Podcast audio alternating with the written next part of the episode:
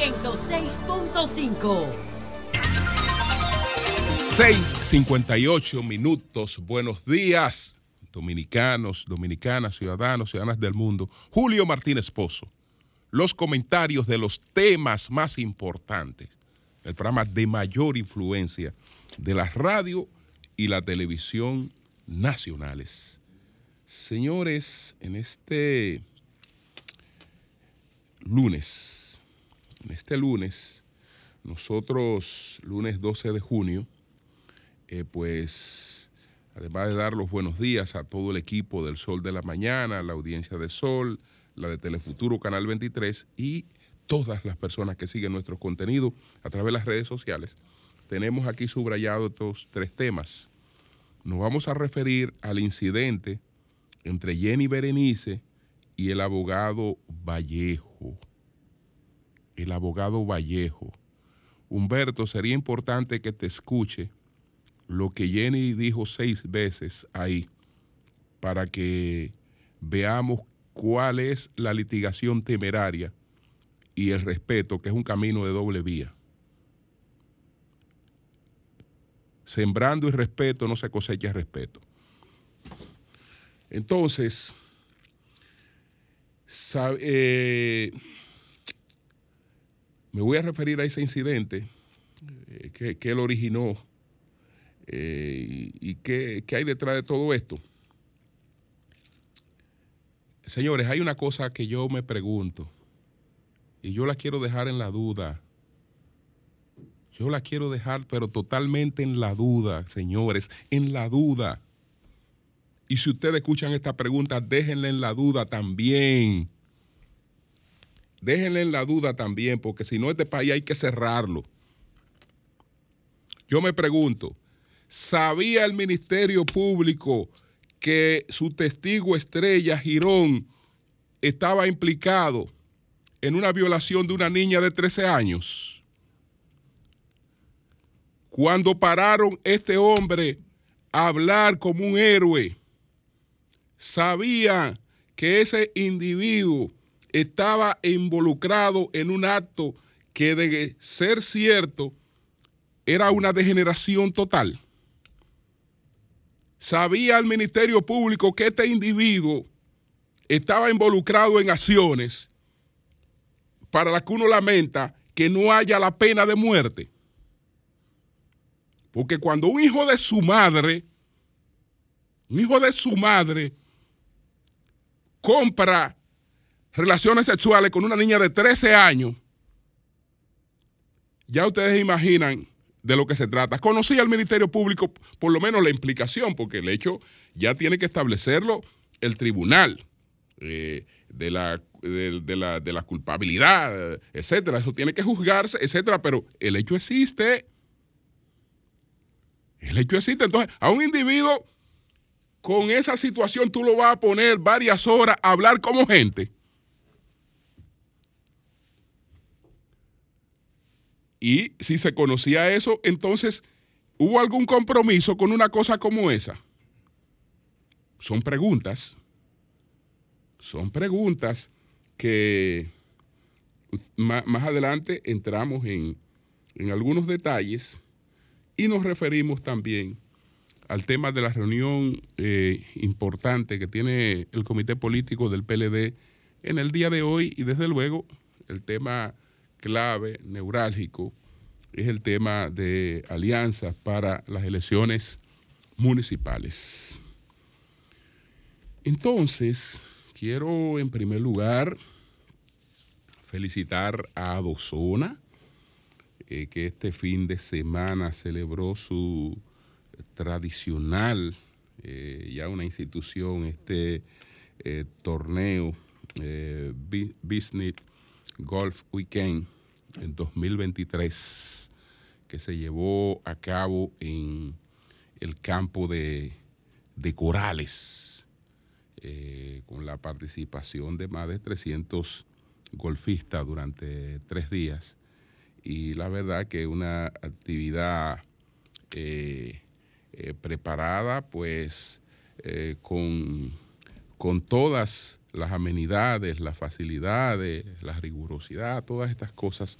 Así es que muchas felicitaciones a Dozona, don Luis José Bonilla Bojos, que es el presidente de, de Adozona, José Manuel Torres, que es el director ejecutivo de Adozona. Muchas felicitaciones.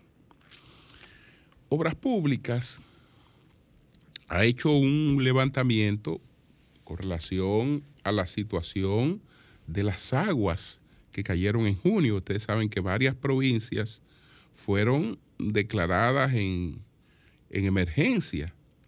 Y entonces eh, hay un informe sobre los daños causados por el paso de la vaguada. Esto fue en el mes de junio del 2023, es decir, en este mismo, en este mismo mes. Entonces, eh, hay varias provincias eh, que están en una situación eh, sumamente difícil, porque hay cosas puntuales ahí que, que, resolver para retornarlas a la, a, la normalidad y realmente esto, esto se, se, ha estado, se ha estado llevando, llevando a cabo. Aquí tengo parte de lo que plantea este, este informe, eh, el levantamiento que se ha hecho, eh, las maquinarias que se, que se han desplazado hacia las distintas eh, provincias, las entidades que están, que están a cargo de, de esto. El Ministerio de Obras Públicas y Comunicaciones, con el Viceministerio de Supervisión y Fiscalización de Obras y el Viceministerio de Coordinación Racional, entonces cuenta con el personal preparado y capacitado para este tipo de emergencia y como así lo exigen los organismos para proceder de manera correcta, lo primero que se realiza es la inspección de los daños y los riesgos ante, eh, el, eh, ante antes de actuar en, cada caso. Y entonces ahí han hecho su, su levantamiento en las distintas provincias, que en Asua, en, en, Bauruco, eh, en la provincia de, de, Independencia, entre otras, entre otras provincias, eh, con una evaluación exacta de cuál es el daño y qué, qué cosas se está haciendo, eh, cuáles son las empresas que están en cada uno de estos sitios atendiendo de inmediato esta emergencia, con qué cantidad de maquinarias eh, cuentan eh, y las proyecciones de los trabajos que se están, que se están realizando. En el caso que nos ocupa, Vaguada en el mes de junio de 2023 provoca, provocando que, colocó a más de cinco provincias en estado de emergencia. Y ahí está ese informe muy, muy detallado. Bueno, por otra parte, hay una situación en el entorno de la presa de, de Taveras. Hay una situación en el entorno de la presa de Taveras y varias personas se han comunicado con nosotros. Ellos incluso están en el interés de conversar con el ingeniero Rafael Salazar porque entienden que ahí hay un coronel que ha estado, se le ha ido las manos en algunas cosas, un coronel que eh, trabaja eh, para, para, esta institución que es, que es EGI y ellos eh, protestan por lo que ocurrió con un señor que se llama Manuel Batista, alias Colá, que Colá está establecido en, el entorno de la presa, no en la presa ni en terrenos para nada relacionados con, con, la presa, y eh, ha estado durante más de 27 años desarrollando operaciones que lejos de afectar, eh, pues han sido beneficiosas. Dicen que él fue el primero en, eh, eh, en, llegar a limpiar el área de la presa primero en hacer un rancho para el disfrute de los, de los comunitarios, primero en llevar un bote para pasear a los visitantes. Nació y creció y aún vive al lado de, en este lugar, que es una persona trabajadora, que, que ahí había algunos terrenos en ese entorno, en el abandono, que antes lo que ocurría con eso era que lo usaban para lanzar cadáveres y, etcétera. Y, ahí ahora se ha creado un entorno ecológico y gastronómico eh, que mucha gente realmente, realmente visita. Entonces, eh, parece que este señor, de manera arbitraria y, tal vez eh, protegiendo otros, otros intereses, eh, pues en el distrito de, Tavera destruyó una caseta que tenía el señor Colat y, con eso los comunitarios, incluso sacerdotes, la gente está protestando por, por eso porque entiende que, que el proceder no fue no fue realmente eh, correcto. Entonces, ya veremos, por ahí estoy buscando el nombre del, coronel al que ellos se refieren. Bueno, el coronel Plasencia, el coronel Plasencia, que eh, dicen que es un poquito arbitrario, etcétera, eh, y que probablemente también busca otras cositas ahí dicen ellos. Ya, ya veremos, ya veremos. Ojalá que yo una comisión venga por aquí. Quieren conversar también con el ingeniero Salazar, que es el director de eh, y, plantearle todo lo que está ocurriendo en el entorno con, con absoluta transparencia. Señores, entremos en materia de los tres temas que enumeré. Lo primero que me voy a referir fue al incidente entre la magistrada Jenny Berenice Reynoso y el abogado y el abogado Enrique Vallejo Gari. Que desde luego lo viral es lo que dijo Enrique Vallejo, pero nadie le prestó atención a lo que Jenny repitió seis veces totalmente difamatorio del rol que tiene en una audiencia un abogado. Porque, ¿qué hacen los abogados? Los abogados son profesionales que prestan sus servicios, cobran por sus servicios, porque los abogados cobran por sus servicios, los fiscales cobran por sus servicios, todo el que trabaja cobra por sus servicios. Y ese es, ese es el trabajo y la profesión del abogado. El abogado cobra por su servicio. ¿Para qué cobra el abogado?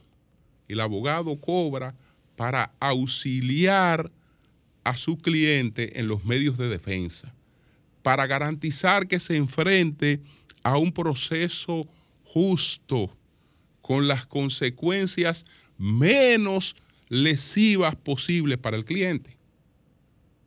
Es decir, el abogado defiende los intereses de sus clientes, el derecho de sus clientes. Y eso es absolutamente legítimo.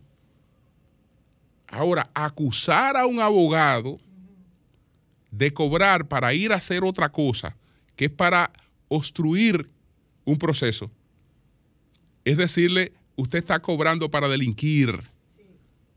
Y repetir eso seis veces en una audiencia es un acto totalmente difamatorio y eso ocurrió seis veces en esa en esa, en esa audiencia, cuyo nombre, yo no me acuerdo cómo se llama ese, ese expediente, ni me da la gana de acordarme cómo se llama el expediente, porque yo desde el principio estoy claro en que no me voy a prestar a reproducir lo que se trata de sencillamente de marketing.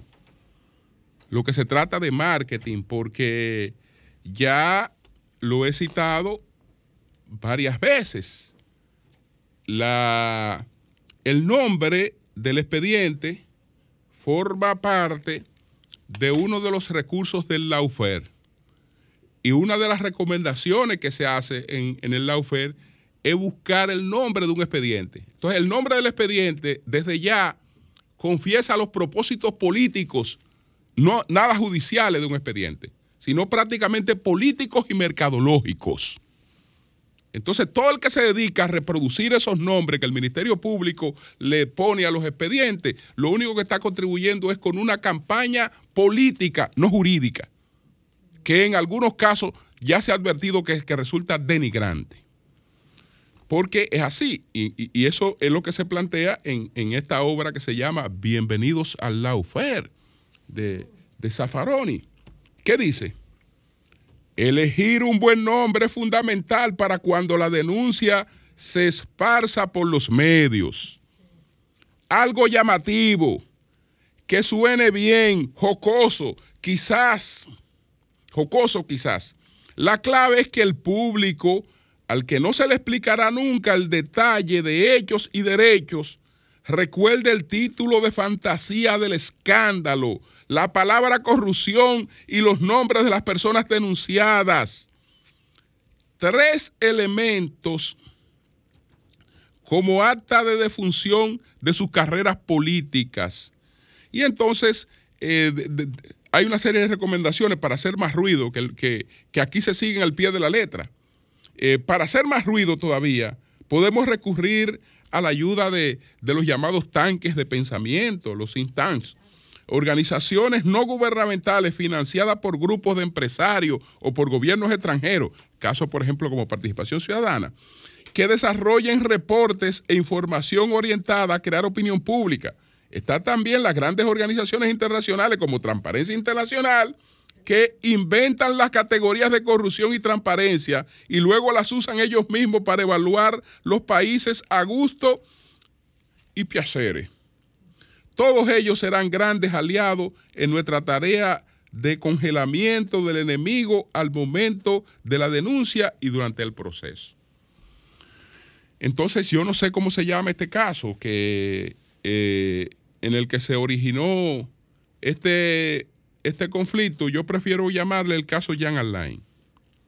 ¿Qué pasa con el bendito caso Jan Alain? Que el caso nace obstruido de por sí porque el expediente de ese caso es ridículamente ampuloso.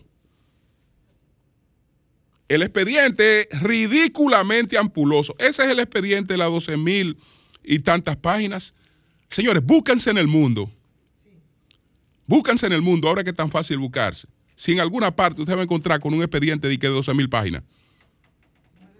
Para, para, para, para, que usted se vea, o con un caso que involucre esa cantidad de personas. No, ya eso no, eso no se usa. Eso se maneja de otra manera porque son casos que imposibilitan eh, el correcto manejo de un proceso manejan el, correcto manejo de un proceso. Entonces, en este caso, en este caso, ¿qué pasa? Eh, el Vallejo es eh, abogado, eh, tiene la defensa técnica de un imputado que se llama Jonathan Leonardo Medina Reyes. Entonces él está haciendo una serie de peticiones de protección a su cliente. La señora Jenny Berenice dice que ese abogado está pagado por Jan Alain para obstruir el proceso. Y le repite seis veces que él está pagado, un abogado que está pagado no para auxiliar a, un cliente en los medios de defensa, sino para eh, obstruir el, el proceso. Entonces, estamos hablando de que eso afecta la imagen de un abogado, afecta la clientela. Eh, eh, eh, en el caso de un abogado como Enrique, que, que además catedrático universitario, si usted, usted, usted lo que es una persona que cobra para ir a obstruir la justicia, si usted cobra para venir a delinquir en la justicia. Señores, ¿de qué, que se trata? ¿Ustedes quieren que digamos en el fondo de qué que se trata esta cuestión? Aquí, eh, ya vemos que el proceso, una persona está condenada antes de presentarse ahí. Que los jueces tienen que actuar con miedo. Porque cuando un juez trata de ser equilibrado, fácilmente se para un fiscal y lo insulta en un pasillo. Y lo acusa de complicidades con la corrupción. Ah, pero caramba, el que tenga un abogado, el abogado tiene que ir con el rabito entre las piernas. Ah, porque ustedes saben que ahí en ese proceso se han dado cosas de clientes que han tenido que retirar los abogados. Y, abogados que han tenido que decirle a eh, clientes que han tenido que decirle a su abogado, mira, te tengo que retirar porque tú no le caes bien al Ministerio Público y me han dicho que me van a aplatar contigo. Entonces tú tienes, el, abogado tuyo, fíjense que es lo que se quiere, el abogado tuyo tiene que ir con el rabito entre las piernas ahí, a que le digan absolutamente de todo, a que barran el piso con él y contigo y se quede calladito. Porque le va mejor quedándose calladito. Entonces ahí no hay proceso. Así no hay proceso porque las insinuaciones que ella hizo contra ese abogado seis veces en esa audiencia son totalmente difamatorias. Contra, contra el ejercicio no de él, no, de todos los profesionales que estaban ahí, totalmente difamatorias y desconsideradas. Porque ella también es abogada, ella también es profesora universitaria.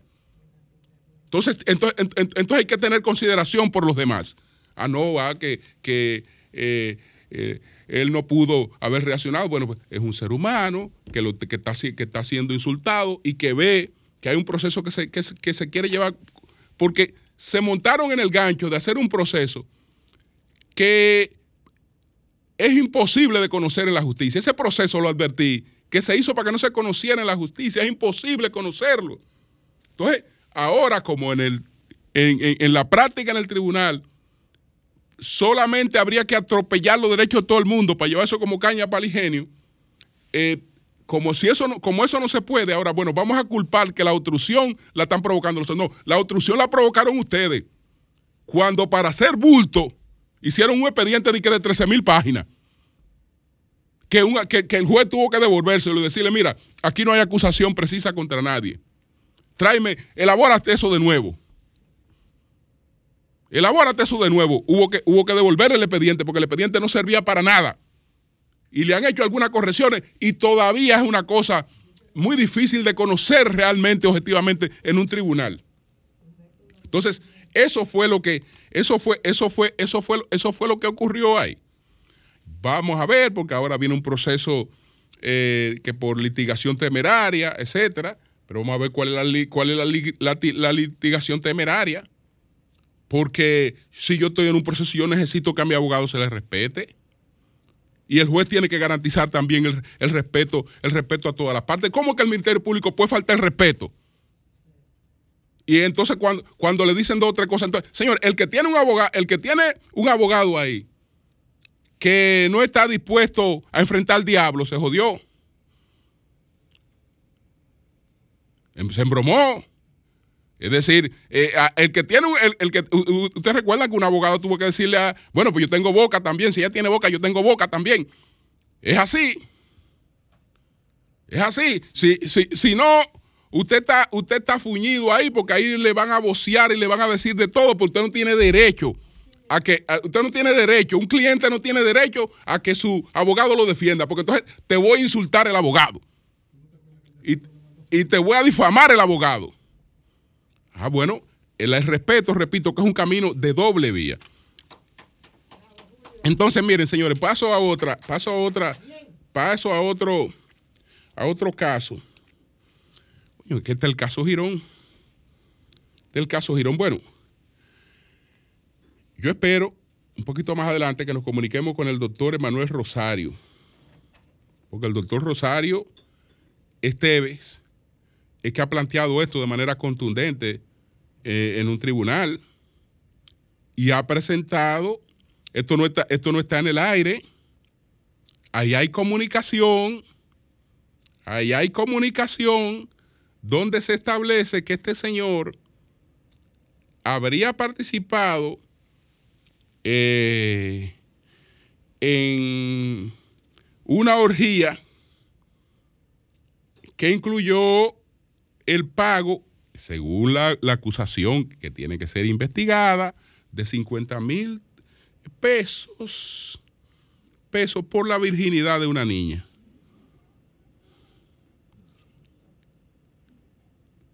Es decir, pero yo no le estoy hablando. Yo hace tiempo que estoy escuchando los ruidos de eso.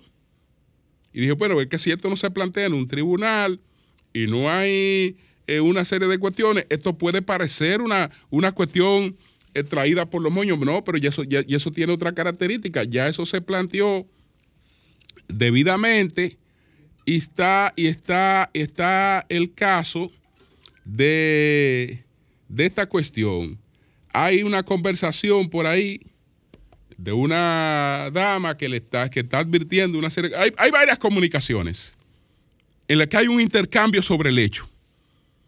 ¿Con qué reto? ¿Con qué reto? Es decir, estamos hablando de tú usar como testigo estrella a un individuo que debe estar preso y condenado. Pablo Ross no violó a una niña, está condenado. Eh, eh, estuvo la tentativa que, se juzgó como el caso, como, el hecho mismo. Pero menciono solamente a Pablo Ropa, yo te puedo mencionar 12 personas condenadas que no materializaron el hecho.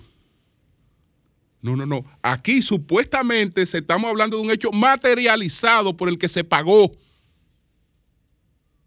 Por el que se pagó. Ah, pero este individuo le dan un libreto, mira, tú me vas a decir todo esto y tú me vas a vocear todo esto contra fulano, perencejo y sutaneo. Ahora, ¿tenían conocimiento ustedes? Porque yo tengo mi duda de que tuvieran conocimiento de eso. Tal vez ellos se enteraron después de, de, cuál, era la, cuál era la categoría de, de individuo con la que estaban bregando. Que, lo, que, que, toda la historia son de, una, de una degeneración total pero total. Entonces, eso es, eso es, eso es, eso es sumamente escandaloso. Yo voy a esperar que el abogado, que nos vamos a comunicar con él más adelante, eh, ofrezca, porque él tiene, él tiene todas las informaciones. Yo tengo información también. Y tengo copia de comunicaciones. Es decir, es un hecho que se ha ventilado. Un hecho que se ha ventilado. Eh, eh, entonces, estamos hablando, bueno, señores, estamos hablando de un tipo de, conducta que la castración, la castración eh, sería poca. O la pena de muerte, que creo que, no, que, no paga un individuo que se haya atrevido a violar a una niña de 13 años con la, pena de, la, pena de muerte no paga, no paga. Y usted lo va a poner como testigo estrella a decir, mira, tú me vas a decir esto, tú me, este es el libreto. Entonces tú haces tu novela durante dos, tres horas y tú te vas a parar ahí, vas a decir esto y esto y aquello. No, yo digo lo que sea. Digo lo que sea, porque fíjense, que, fíjense de qué individuo se estaría tratando esta, esta situación. ¿De qué individuo estamos hablando? Bueno, señores, miren. Pero la pregunta la mantengo. ¿Estaba enterado el Ministerio Público cuando negoció con ese caballero que ese caballero estaba involucrado en semejante situación? El abogado dice que sí, que el Ministerio Público lo conocía. Yo no tengo constancia de que el Ministerio Público conociera una cosa como esa. Porque entonces yo no sé en qué, en qué sociedad eh, eh, la que estamos y, qué es lo que estamos combatiendo. ¿Y qué es lo que estamos persiguiendo? ¿O es politica, eh, politiqueando nada más? ¿Qué estamos? No importa, no, no, no nos importa más nada. Entonces, vamos a ver ese, esa situación. Hoy, 10 de la mañana, se reúne el comité político del Partido de Liberación Dominicana varios temas, pero indiscutiblemente que el tema de la alianza municipales es un tema importante. Yo sé que hay posiciones encontradas, hay posiciones distintas. Están los que entienden que el PLD eh, debe seguir su camino y continuar su proceso de fortaleza y eh, los que entienden que debe dársele una cierta garantía a los aspirantes para que tengan mayor estímulo en eh, presentar sus candidaturas y mejorar sus posibilidades toda vez que están enfrentando a un gobierno. Y entonces ese, ese, ese, es, ese es el debate.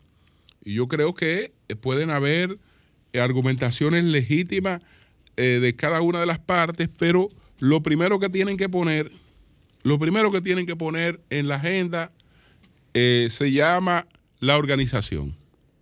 Esa es la primera pregunta. ¿Qué es lo que le conviene a la organización? ¿Qué es lo que le conviene a la organización? Entonces, en función de eso, eh, ya colocar todos los demás eh, objetivos con relación al, caso este de las elecciones municipales. Es verdad que el gobierno ha estado de una manera avasallante, eh, captando líderes incluso de los partidos de oposición para llevarlos como candidatos, pero en la política las cosas no siempre salen como se planifican. En la política a veces no se sabe para quién se trabaja. Es decir, que eh, no es verdad que el gobierno tiene una situación totalmente garantizada con relación al, al tema de las, de las alcaldías. Yo creo que en muchos lugares puede, puede haber sorpresa en muchos lugares hay razones naturales para articular algún tipo de, de, acuerdo, pero todo tiene que sujetarse, todo tiene que sujetarse al interés principal. Y yo creo que el PLD tiene un interés principal, tiene una candidatura presidencial. Y entonces, eh, juega al éxito de, su candidatura presidencial.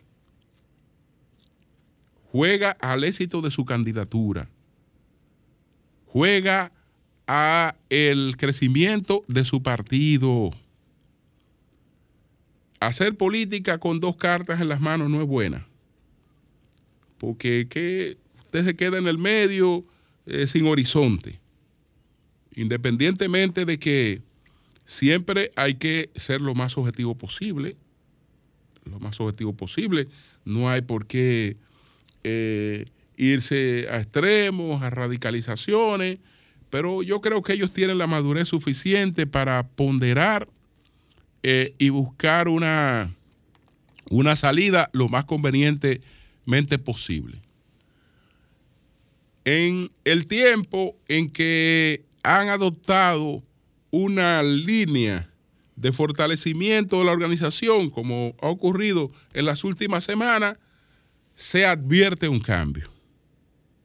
Se advierte un cambio. Entonces, usted sabrá si usted sigue una línea o esa línea le resultaría conveniente eh, algunas variaciones. Vamos, vamos, vamos a esperar. Yo no quisiera eh, colocar eh, específicamente mi opinión con relación a este tema, porque repito que unas cosas son las circunstancias de una persona que está analizando esta cuestión, que no tiene una militancia política eh, directa, que no la voy a tener, y otra cosa son la gente que tiene la militancia política y que están en el terreno y que tienen eh, desafíos y tienen una serie de cosas que tal vez eh, no sean lo que yo esté, esté enfrentando y probablemente eh, eso, eso les, les haga pensar de manera, de manera distinta. Eso les haga pensar de manera distinta, porque yo en mi caso no veo mejor horizonte, ni horizonte más conveniente que el que cada quien trabaje con lo que tiene.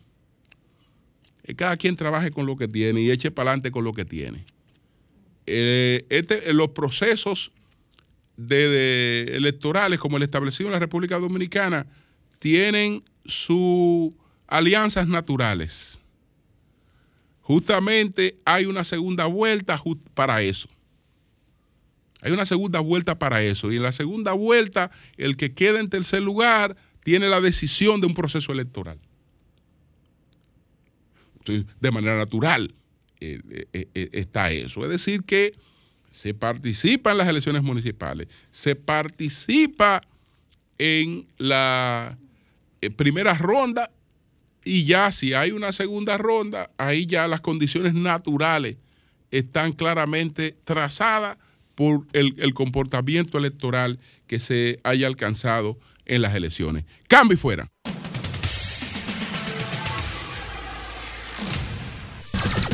Son 106.5.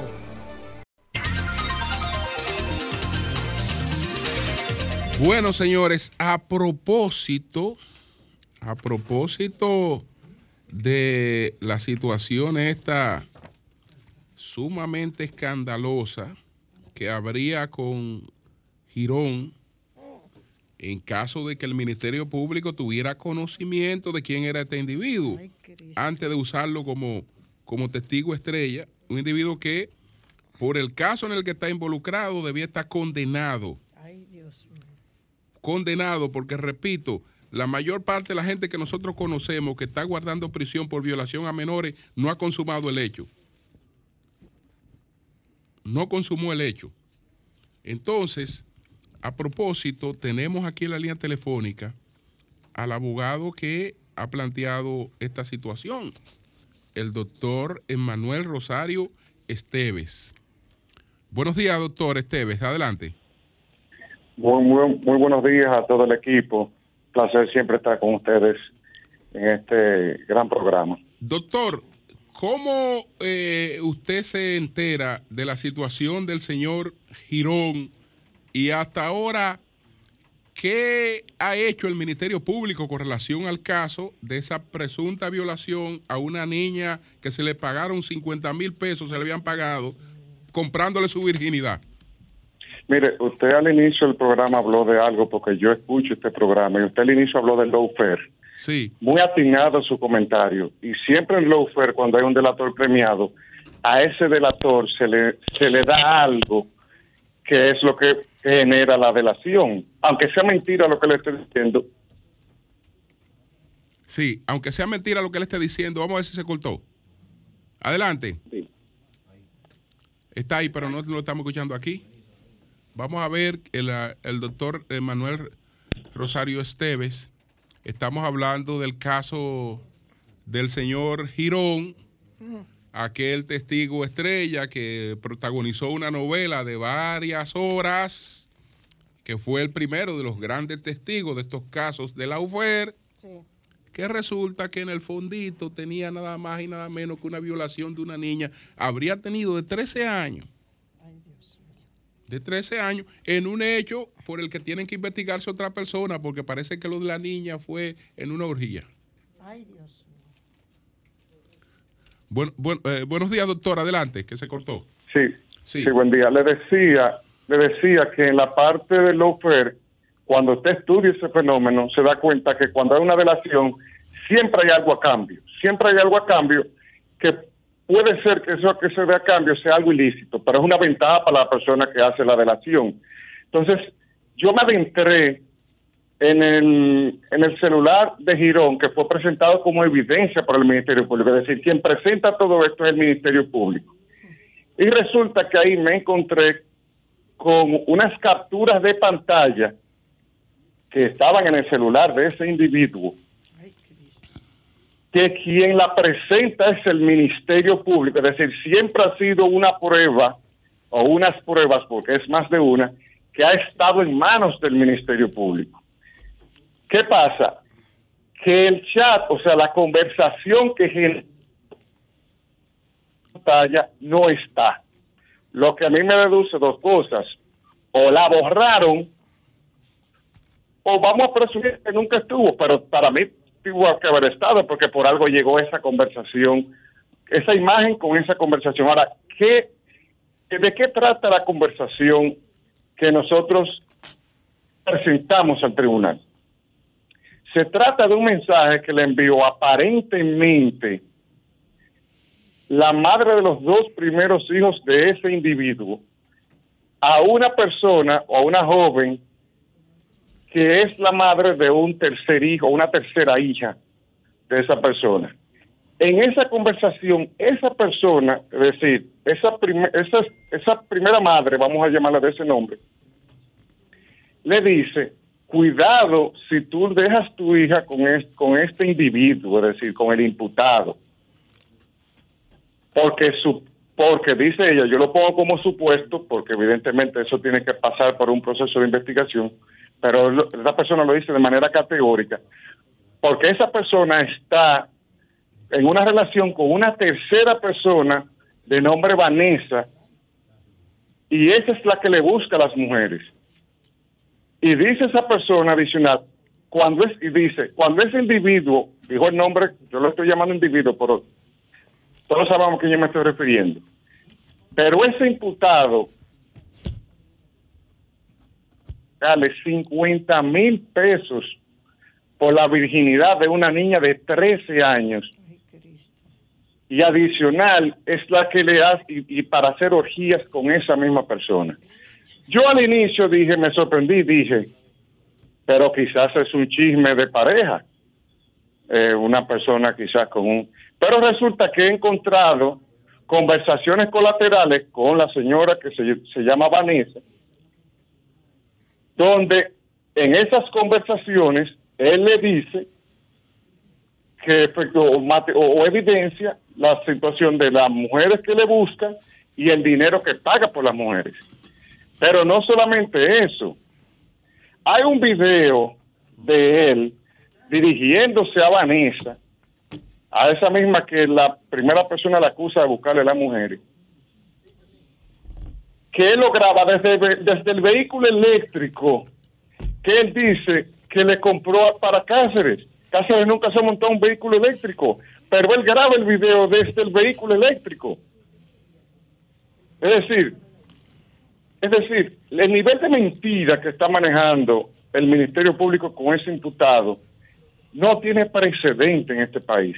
Y lo que está encubriendo es eso. Y usted me dirá, pero ¿por qué usted dice que lo está encubriendo? Yo al inicio tenía un pensamiento ingenuo, hasta como el suyo. Yo dije, bueno, quizás no lo vieron. Quizás no lo vieron, nunca vieron la prueba a pesar de que estaba en sus narices. Pero comprobé que no era así cuando en la audiencia ellos se negaron a que se leyera ese documento. Es decir, el Ministerio Público, que es el órgano que investiga, sobre todo cuando hay un delito de acción pública como es este, que no necesita querella de denuncia, sino con el simple rumor puede poner en ejercicio el movimiento de la acción penal, dice, no, no, no, que no se vea eso, magistrada, que no responda, que no se refiere a ese tema. Entonces, evidentemente esto me dice que tú sabías exactamente de lo que se iba a hablar este día y, sobre esa conversación. Bueno, en su caso, doctor, eh, ¿a quién usted representa en ese proceso? Yo represento al señor Santiago Suárez. Ok, que es uno de los, de los imputados aquí.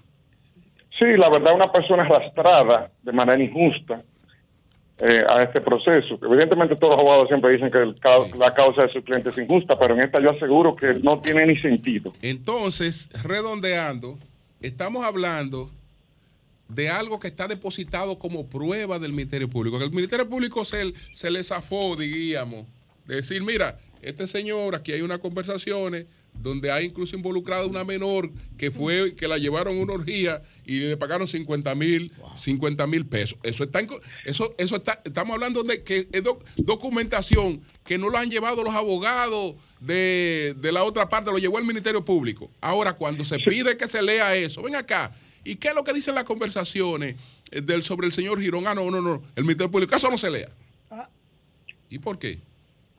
Bueno, Ah, como usted dice, presenta un expediente y con el afán de decir que tienen tantas pruebas, 12 mil y tantos de pruebas, se le olvida clasificar y verificar lo que están depositando. Y precisamente ahí apareció la prueba que justifica el contubernio que existe y el encubrimiento que existe con esta persona. Que yo tengo una certificación que nunca lo han investigado por ese hecho en específico. Por ese hecho y nunca no solamente eso, y no solamente eso, tienen un acuerdo hecho ya dicho por la prensa. Y no solamente eso, sino que en todas las audiencias se le acercan y duran más de una hora hablando con él. y tengo fotografías también. Ok. Y él no tiene bueno, copia de la, cualquier, cualquier, cualquier otra persona que no que, que, esté involucrada, no en el hecho, en la consumación del hecho, porque las conversaciones que hay, las conversaciones ahí hablan de un hecho consumado. Hablan de un hecho consumado. Cualquier otra persona que esté involucrado en una sugerencia a una menor, ya ustedes saben que estuviera amarrado por todas partes y un Ministerio Público muy contundente dándole seguimiento a eso. Este caballero eh, se le zafó una cosita como esa, pero parece que, lo que él está dando es más grande que, perseguirlo por un crimen eh, como el que habría cometido. Julio, perdón, el doctor no tiene, como él dice que él penetró cuando vio la cuestión del Ministerio Público, él fue a su celular y buscó eso y lo encontró. Usted no tiene, usted no lo grabó eso. Doña Consuelo. Sí. Eso está como prueba. Ahora mismo la tengo en la mano el disco duro. Que fue lo del que el, Ministerio Público la depositó. Eh, eh ellos vació, vació el escrito. Lo que pasa es que, que, no se, dieron, que no se dieron cuenta que no. Mira, estamos usando un señor, un señor que él nada más tiene una cosita es una pequeña orgía donde involucró a una niña de 13 años. Sí. Y, eso no se ha investigado, por lo menos. Ni, ni, siquiera investigado. para, para, ni siquiera investigar. El, mismito. El mismito. Y, después entonces vamos, como un actor de telenovela, ponte, ponte bien, ponte bonito y habla tres horas y todo lo que tú quieras. Sí. Es más, es más, doña Consuelo. Sí. Yo estoy tan claro con esto que ahora mismo tengo el disco duro en la mano. Si usted me dice, yo voy y se lo llevo. Para que usted mismo lo Tráigamelo, tráigamelo, por favor. Pues gracias, gracias, gracias al doctor Emanuel Rosario Esteban. Muchas gracias, doctor. Muchas gracias. Un placer. Muchas gracias, muchas gracias. Bueno, vamos a tomar algunas llamaditas. Comunícate 809-540-1065. 1-833-610-1065 desde los Estados Unidos. Sol 106.5, la más interactiva. lo cogieron. Buenos días, adelante. Fallaron. Buenos días, Julio. Eso es increíble, Julio. Es increíble lo del Ministerio Público, porque hay un actor de telenovela que porque invitó a una niña a su casa está preso y entonces este hombre pagó por la virginidad de una niña y está suelto. Sí. Sin problema, no, pero ni siquiera investigado. Así es. Ni siquiera investigado. Dios mío. Buenos días, adelante. Buen día, Julio. Sí. Te habla el, el asunto del CEA, de la, el que siempre te llama. Sí, sí. Gracias por el esfuerzo que ustedes hicieron y asumieron este caso para ustedes. Gracias, hermano. Doña Consuelo, gracias por su palabra. Ya lo recibieron, ya lo recibieron.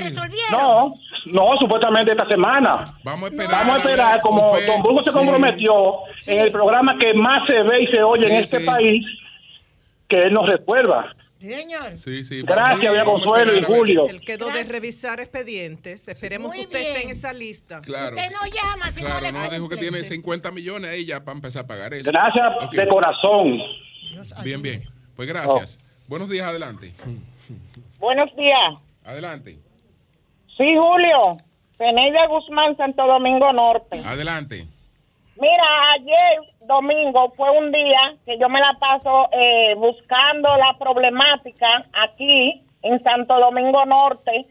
No vemos los legisladores, Julio, como el senador de la provincia y tampoco vemos los diputados regidores. Los regidores se han olvidado de las comunidades, porque aquí en el liceo de Punta de Villamella al lado de la escuela básica Consuelo de Pradel, se necesita hacer el puente, un puente que está desde Trujillo así, y todavía ningún gobierno se ha, hecho el caso miso para que hagan ese, ese puente, pero yo sé que con la gracia de Dios, Luis Abinader va a ir por ahí a hacer el puente. Gracias. Ahora Luis Ingeniero. Amén. Bien, buenos días, adelante. Buen día, Julio, doña Consuelo, ¿qué tal? Sí. Miren, pero no deberíamos primero confirmar si eso es cierto, antes de sacar conclusiones de que el Ministerio Público sabía, apoyó y cubrió. lo, que, lo, que te digo es lo siguiente, quien deposita un documento donde hay una conversación de una señora que está refiriendo ese hecho es el Ministerio Público. Es el Ministerio Sí, Público. yo pero creo- no y yo debemos creo- confirmar todo lo que, toda bueno, la es- historia que hay detrás de eso antes de Eh, nosotros. per- perfecto, si al, ruégale a Dios que nadie te acuse de una cosa como esa, porque tú estuvieras con cadena por todas partes. Así mismo. Así es. En lo que se ha investigado, con cadena con todas partes, tú, me- tú, tú estuvieras. Pero Eh, ¿Tú el que entiendes? lo ha depositado es el mismo Porque fue el Ministerio Público, que depositó una cosa como No, pero esa. Es el mismo Ministerio Ahí- Público que lo claro. depositó. Pero- Está bien, pero ya nosotros escuchamos la campana del Ministerio Público antes de, porque alguna explicación debe de tener, porque tan bruto Bueno, no pueden ser. Si son bueno, pero estamos jodidos. el- eso es lo que Pero- estamos, Eso eso es es lo que estamos Que pidiendo. Sería bueno Claro. que la Eso es Pero que estamos sacando conclusiones sin escuchar la otra campana. ¿Cómo te llamas tú, hermano? Luis Manuel. Luis Manuel, eso que tú planteas es lo que nosotros planteamos a diario, la presunción de inocencia. Pero no nada más se le pide a un solo lado. Claro. A los que están detenidos o acusados por el tema de corrupción son culpables automáticamente. Así mismo. A Mira- otros con delitos más graves, piensas. más lacerantes a la sociedad, como ese que acaba de describir Julio y ese abogado, no, ahí se amerita eh, eh, la presunción de inocencia, pero en, los- en lo de Sí. corrupción no. Exacto. Y tú Bueno, sabes, para todos, y tú sabes de ¿y tú aparte- sabes de dónde sacó el Ministerio Público esa conversación del celular de ese, se- de ese De caballero? ese señor. Es decir, Miren eh, una- ya, ya- ya tú sabes. O Buenos sea, días, tú adelante. oíste todo lo que Julio explicó. Buenos días, adelante. Pero claro, tienes todo el Buenos derecho a días, dudar. buenos días. Menos que Queremos desde la. Unión Municipal de Juntas de Vecinos de Santo Domingo Norte, Sí. Como esta semana fue la de medio ambiente, a cuidar nuestro parque Mirador Norte, que está muy bonito, y felicitar el trabajo que están haciendo la Junta de Vecinos en Sabana Perdida Norte, con Juan Carlos Severino a la cabeza y el equipo de presidente de Juntas de Vecinos. Gracias. Bien. Buenos días, adelante. Buenos días. buen día. Adelante. Rafael Rodríguez de Santiago. Julio, ¿qué, Sí. vamos a, ¿qué vamos a hacer con Abel Martínez que no paga prestaciones aquí en Santiago? Eh, ¿Te refieres a qué caso, por ejemplo? A las prestaciones laborales. Nosotros somos compañeros del PLD. Pero, pero pero tú fuiste que- cancelado. ¿Cuál es la situación? Yo- nosotros fuimos cancelados. Tú sabes que Cerulle en el 2016 entrega. Eh, Abel entra. Habían eh, más de mil y pico de compañeros del PLD. Y estamos esperando que eso nos entregue ¿Y nuestras por qué ustedes prestaciones. sacan eso ahora Bueno. del, do- Ajá. del 2016? ¿Cómo es que tú te llamas? No Rafael Rodríguez, Rafa, ¿y dónde tú trabajabas en el ayuntamiento? en la alcaldía de Santiago. ¿Pero en qué, en qué puesto? Dime. Yo estaba en cementerio. En el cementerio. ¿Rafael qué? Porque te vamos a pedir esos cuartos. Sí, sí, hay que buscarlo. ¿Rafael qué? Rodríguez. Bien, Rafael bien. Rodríguez Pues gracias, en el Rafael. cementerio. Gracias, Rafael. Bueno, buenos días, adelante. Buenos días. Eso está raro. Buenos No, días. ¿qué va? Buenos días. Pendejo. Sí, estoy en el aire, hermano. Adelante, adelante. Gracias. Buenos días, señores. Eh, me identifico, me identifico plenamente con el comentario, con el análisis más que el comentario que hace eh, Martínez Pozo. Fíjate, la, el Ministerio Público aquí en este país tiene una, posi- tiene una posición totalmente errática en lo relativo a la defensa que tienen que hacer los abogados frente a sus clientes. El Ministerio Público entiende que el abogado, tal y como dice Julio eh, Martínez Pozo, entiende que el abogado tiene que ir como un corderito, como un corderito que tiene que soportar todas las manifestaciones que hace el Ministerio Público, no solamente en contra del abogado, sino en contra del cliente del abogado, a los fines de hacer creer que, que el porque entiende que si el abogado adopta su posición, deja en, en, en situación de, de indefensión a su cliente. Y eso es malo, sino que se dé el presidente del Colegio de Abogados de que se dé una vueltecita por el, por el Ministerio Público, por las fiscalías de Santo Domingo Este, para que entienda lo que están sufriendo los abogados con el Ministerio Público. Gracias, señores. Bien, gracias a usted. Buenos días, adelante. Buenos días, Julio Martínez Pozo. Buenos Adelante, días. Pedro Jiménez. Hola, hermano. Miguel Fernández Miki. Óyeme, Pedro, Consuelo también, que Sí, fue sí. regidora. Sí.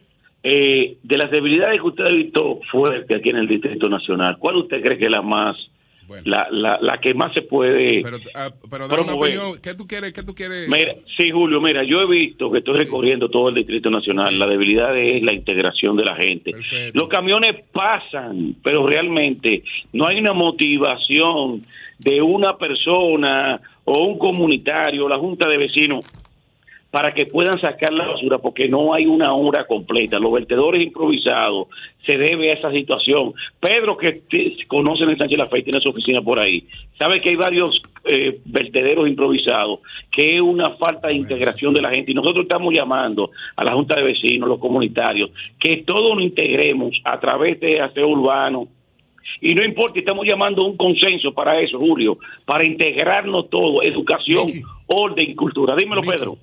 Yo estoy de acuerdo contigo que a la gente hay que darle una especie de educación ciudadana en el manejo de los desechos sólidos y en otros temas también. No, lógicamente con el poderamiento y el trabajo del ayuntamiento, porque sin eso no podemos, la frecuencia. Pero escúchame, en todo en el país, no uno ni otro. Ahora bien, tú pones el ejemplo del ensanche La Fe, que ya en La Fe quedan pocas casas.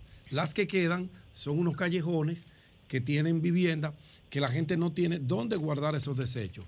Si la alcaldía colocara un estanque grande donde colocar los desechos, no se armaran. No, no, Pedro, porque ahí se hacen los vertederos ahora. Y no las camiones pasan. No esta, todas han incumplido con eso. Porque, ¿dónde tú crees que la gente va a poner la funda? Eh, una persona que vive en 20 metros cuadrados en un callejón de allá de la Sánchez La Fe. Saca la basura y la va a tirar en el primer contén que encuentre. Ahora, si por lo menos cada kilómetro, cada kilómetro, te voy a poner un ejemplo, frente a la escuela Fidel Ferrer o en la parte de atrás, ahí en la Ramón Cáceres, ahí hay un vertedero improvisado, ahí se puede poner un contenedor plástico y pasar interdiario y retirarlo. Y yo te aseguro a ti que con el trabajo con gente como tú, nosotros por aquí orientando, ayudando a la alcaldía y ayudando a la misma población, la basura va a caer en ese, en ese, en ese espacio en ese estanque, en ese recipiente, pero si no hay donde ponerla, tienen que poner en la calle. No solo eso. No hay de otra, hermano. Tú sabes una cosa, y yo tengo esa campaña en mi propio programa, que no me la paga el ayuntamiento, la tengo yo gratis. No queremos pagar la recogida de basura. Ah, Entendemos que eso es gratis y la jondeamos donde nos dé la maldita gana. Educación y a la hora que nos dé la maldita gana. Y no queremos pagar ni cinco cheles por la jodida basura también. ¿Tú entiendes? Dímelo a mí, que pasé por el ayuntamiento. Una falta de educación cívica, carajo, que hay en este país. Señores. Que da eh, pena. Falleció Silvio Berlusconi. Sí, eso te iba a decir. 86 años de edad. Eh, ¿Cuánto era que tenía? 86. Wow. Que al fin, eh, 86. digo, ido a destiempo. A destiempo, 86 sí, años, gente sí, joven. bueno, ido, duró mucho y para otros duró poco, Fue igual tres, que Balaguer. Tres veces primer ministro italiano, Mira, pero, pero antes, antes le decían su, no su eminencia, sino su emitenza por la cantidad de, de medios que, que tenía. Era el dueño de las emisiones. Eh, Pero eso. modernizó Italia, dice hoy el sí, periódico sí. El País, que modernizó a Italia y la colocó en el siglo XXI. Ese viejo. No, era sí. multimillonario. Sí, pero ese no es el problema, era su mentalidad. El tipo era duro. ¿eh? Sí, sí, sí. Así es. Era duro. Es. Bueno, cambio y fuera.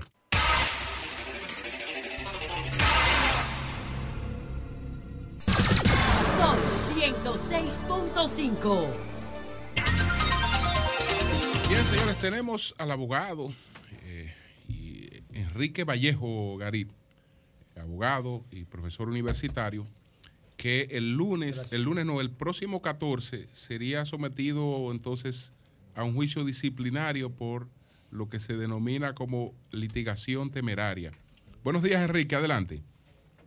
Saludos, buenos días, Julio. ¿Cómo está todo por allá? ¿Cómo se? Bueno, bien, bien.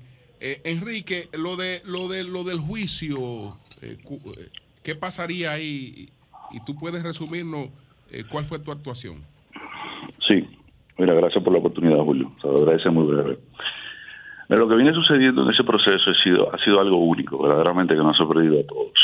Eh, tú sabes que el juicio tiene, el proceso tiene etapas donde el proceso se va deslindando, se van yendo determinando las partes que tienen sus pedimentos el tribunal la va concediendo, la va rechazando, y va filtrando el proceso para que llegue a un momento donde esté listo ya para conocerse y la lectura de la acusación.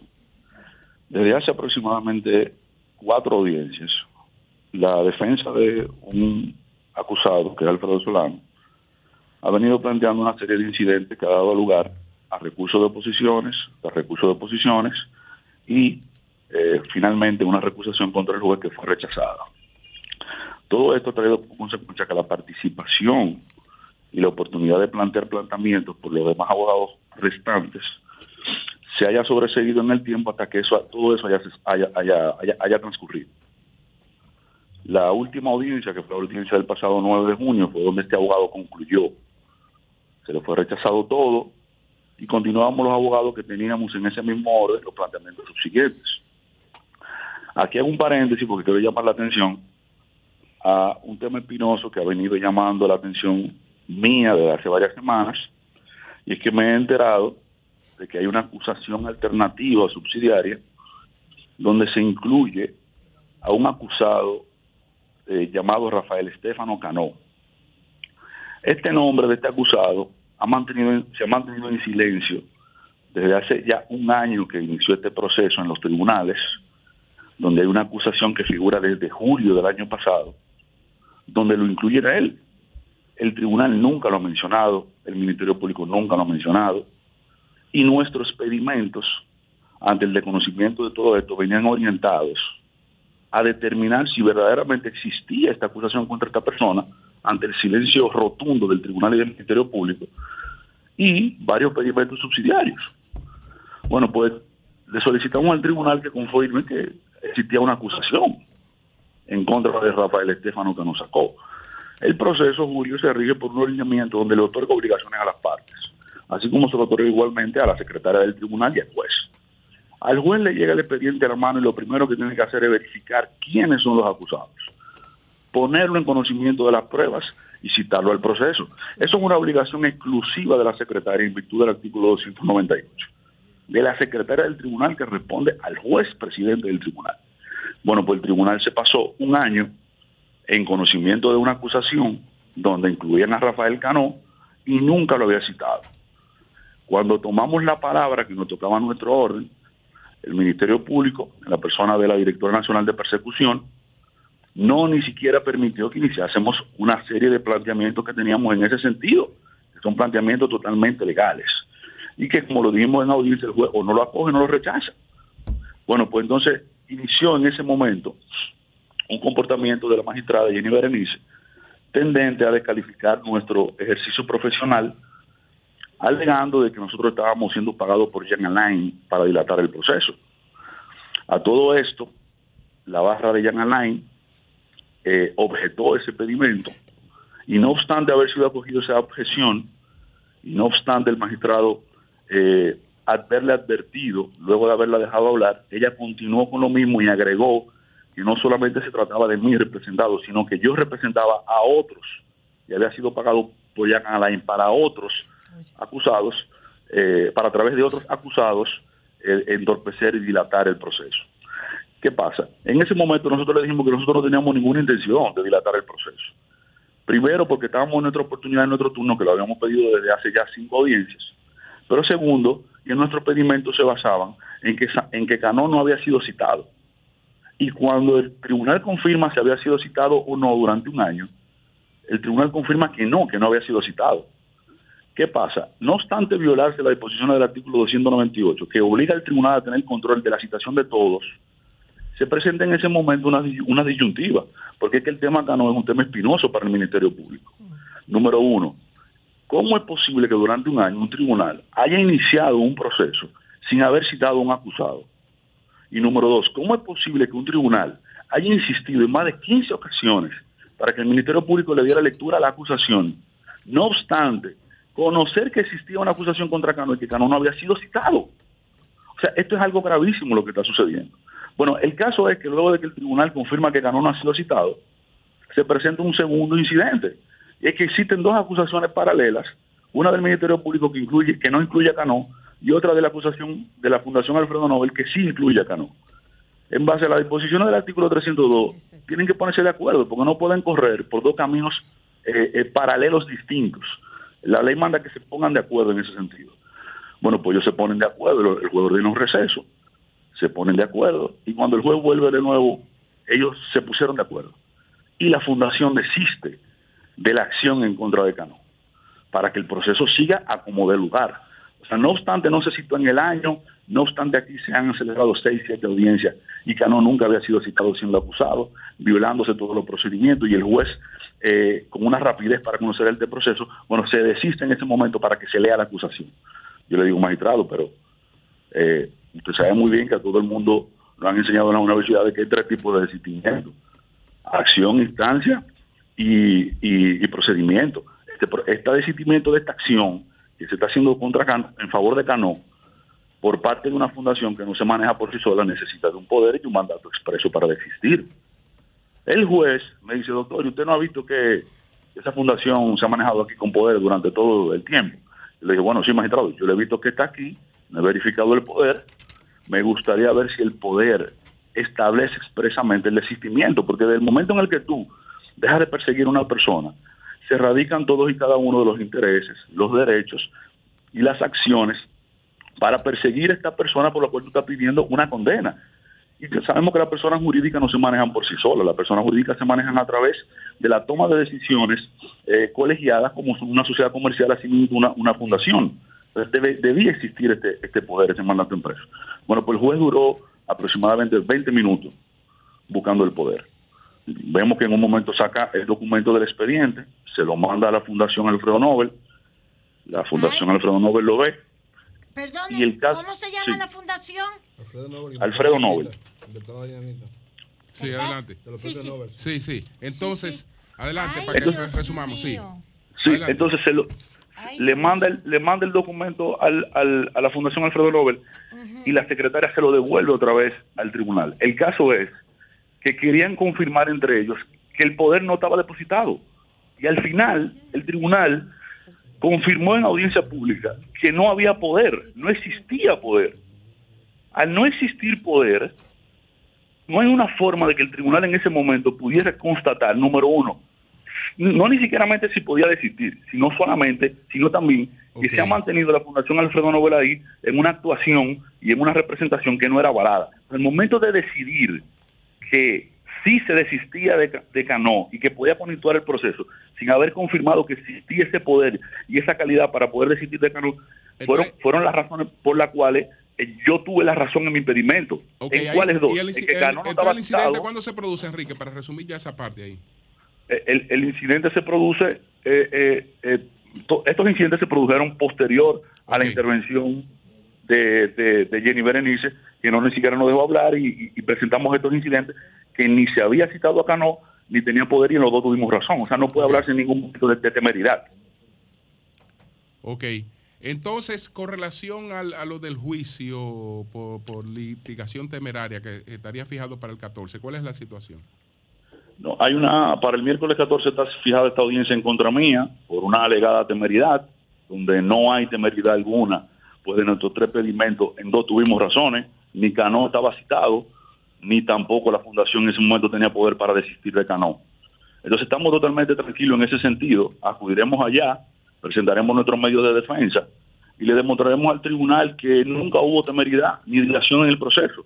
Nunca recurrimos en oposición ninguna de estas tres solicitudes, no obstante haberse rechazado teniendo nosotros la razón, y tampoco recusamos al juez en ningún, en ningún sentido temerario, no obstante haber tenido la razón y los motivos para haberlo recusado. Entonces no puede hablarse de temeridad en ningún sentido. Bien. Julio, ¿puedo decir algo? Porque esto, esto es grave, Pérez, doctor. Mire, yo tengo una carta aquí que me envió la semana pasada, el primero de junio, no la semana pasada, el primero de junio, pero me la entregaron la semana pasada, de Martínez Servicio Jurídico. Estos son las personas, los abogados de Cáceres Silvestre. Adam Benoni, Cáceres Silvestre, donde ellos están denunciando, y yo voy a tratar esto, dicho sea de paso hoy, con el doctor um, uh, Medrano, en, mi programa por lo siguiente. Aquí hay una, una situación que ellos denuncian de que en el caso, en el caso de el doctor Cáceres Silvestre, aparece una fundación hace un año, que se llama Fundación Alfredo Nobel. está aquí. Haciendo una acusación que no le entregaron a los abogados del, del señor Cáceres. No se la entregaron un año sin entregársela. Sí. La acusación. La acusación, dicen ellos que la Fundación Alfredo Nobel, una entidad no gubernamental, presentó una nueva acusación y que había nacido de una querella presentada en contra del ciudadano el 29 de octubre del 2021, la cual mantuvo en total secreto, ignorando la obligación que tenía de pronunciarse sobre su admisibilidad. Un año después, el 28 de noviembre del 22, esta querella se transforma en una acusación y es el 28 de marzo de este año cuando esta acusación particular es declarada admisible. O sea que todo un año sin decir esta sobre la misma fundación que usted está. ¿Quién diablo es esta fundación? Lo mismo sucedió con nosotros en la Consuelo. Se mantuvo un año oculta una acusación y no obstante eso, nos apersonamos al tribunal en cinco ocasiones porque se nos negó el acceso al expediente. Y en última ocasión tuvimos que ir con un alguacil para comprobar que se nos estaba negando el acceso a un expediente público. Exacto. Para poder ojearlo, porque habíamos ya recibido una información eh, que, que, se comentaba de que, que la Fundación Alfredo Nobel, quien era querellante, y en todas las audiencias estaba, siendo mencionado y la la calidad de querellante, era acusador. Bueno, pues no obstante haberse negado esto, es cuando llegamos a, la audiencia y le dijimos, mire magistrado, pero nosotros hemos ido cinco veces y no nos han entregado el expediente para nosotros verificar esto. Esto existe, sí. Y ahí es que se presentan estos incidentes donde tuve la razón que no había sido citado Cano y tuve la razón que no había poder para desistir ni representar esa fundación. en ningún momento puede hablarse de temeridad. Bien. pues muchas gracias, muchas gracias al doctor Enrique Vallejo fundación, quién la dirige. Muchas gracias, muchas gracias. Bueno, son las 8.20 minutos. Buenos días, doña Consuelo, adelante. Bien, señores, nos interesaría saber, para concluir, quién es la Fundación Alfredo Nobel que está haciendo todos estos estragos en la justicia dominicana. Y no ellos, sino quienes tienen la responsabilidad de llevar el debido proceso. Pero no importa, el juez Moro, el juez Moro, lo más probable es que lo sometan en la justicia allá en Brasil. Mm al juez Moro, que se miren en ese espejo, nada más le digo. Está bien. Señores, varias cosas, mire, hoy, hoy sale en la prensa, ustedes saben que no, tenemos que ver esta parte siempre con respecto a Haití. Jamaica acoge una consulta para buscar solución a crisis vive Haití. Después de CARICOM, que, atención presidente, atención presidente, el gobierno, el gobierno de el señor Ariel Henry, primer ministro, le escribió de nuevo, pidió en CARICOM, en la reunión de Bahamas la semana pasada, pidió a CARICOM la intervención militar de Haití. Ahí usted la puede encontrar, que volvió a pedir, pero lo importante es esto, es que en una reunión interna que hicieron el Consejo de Transición, Ariel Henry dijo, acuérdense que se lo había dicho, la información, que él nunca había pedido esa intervención. Ahora dice que sí ha pedido esa intervención desde octubre del año pasado y la reitera ahora en Bahamas. Entonces, e, eso es lo difícil de tratar con Haití estas situaciones que son muy ambivalentes siempre. Pero el caso viene a ser que hoy sale en la prensa, hoy sale en la prensa, y salió también el sábado. Premier haitiano reitera a la ONU petición de una fuerza multinacional. Esta es la reunión del CARICOM. Hoy sale también en la prensa. Jamaica coge una consulta para buscar solución. Crisis vive Haití. ¿Ok? Bien. Pero yo creo que Haití tiene que estar muy contenta, o, muy, o sea, como, como nación, porque le mandaron 53 millones. Estados Unidos en el CARICOM mandó 100 millones de limosna al Caribe, que no tiene que mandar ni cheles, yo lo entiendo. Y entre esos 100 millones hay 53 millones, creo que es así, para la hambruna de Haití. Que ya hay empresarios dominicanos, salió también en la prensa, que dice, hay que aprovechar la hambruna de Haití para venderle muchos alimentos a Haití. Empresarios dominicanos. ¿Ok? Ok. Porque eso es lo que ven solamente en Haití. Una oportunidad para explotar su miseria. Eso es lo que ven en Haití. Pero dejémoslo ahí.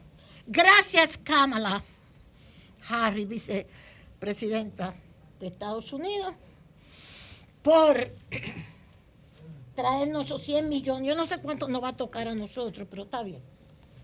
Lo que sea, para rebajar la dignidad de estos países. 100 millones.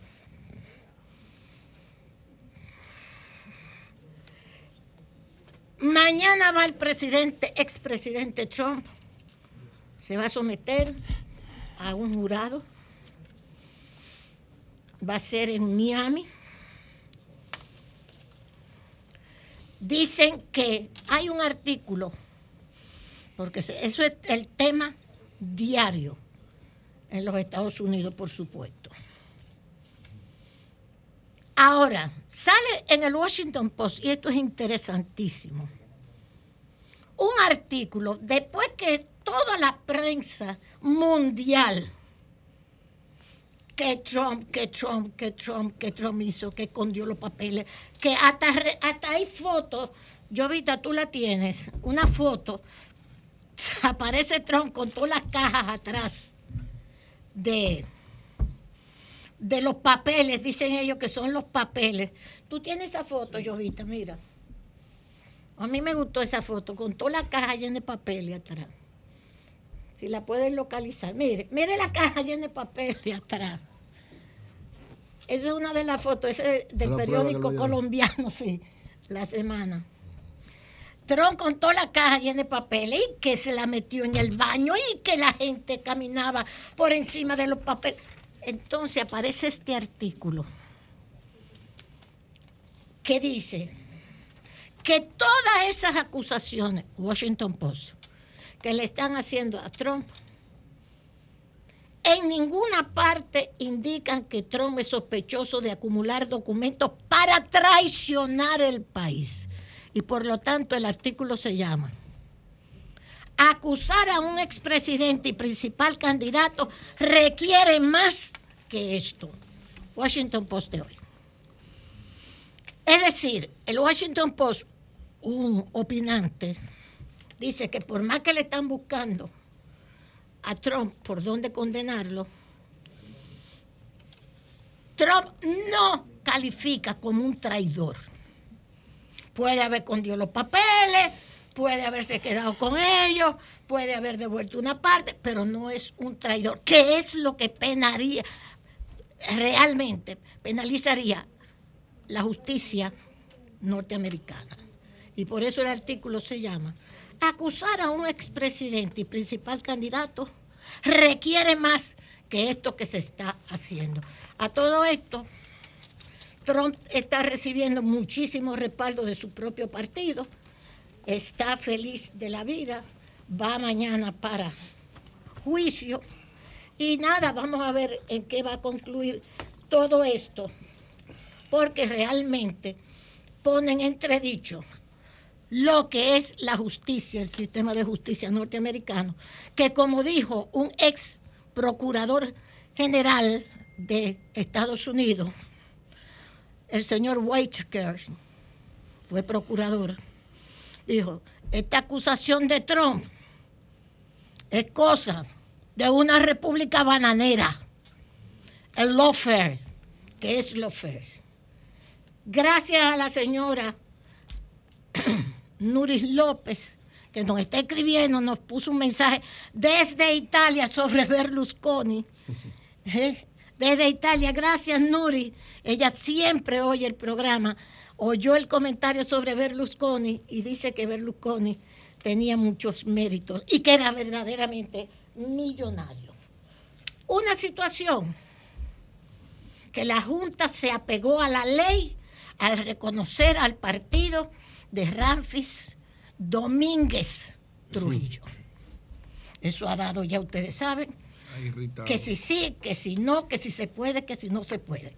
Hay hoy en el periódico El Día una observación interesante que dice que aunque lo haya reconocido la Junta, él tiene que cumplir una serie de condiciones todavía, incluyendo que no podría ser candidato presidencial en las próximas elecciones del 24.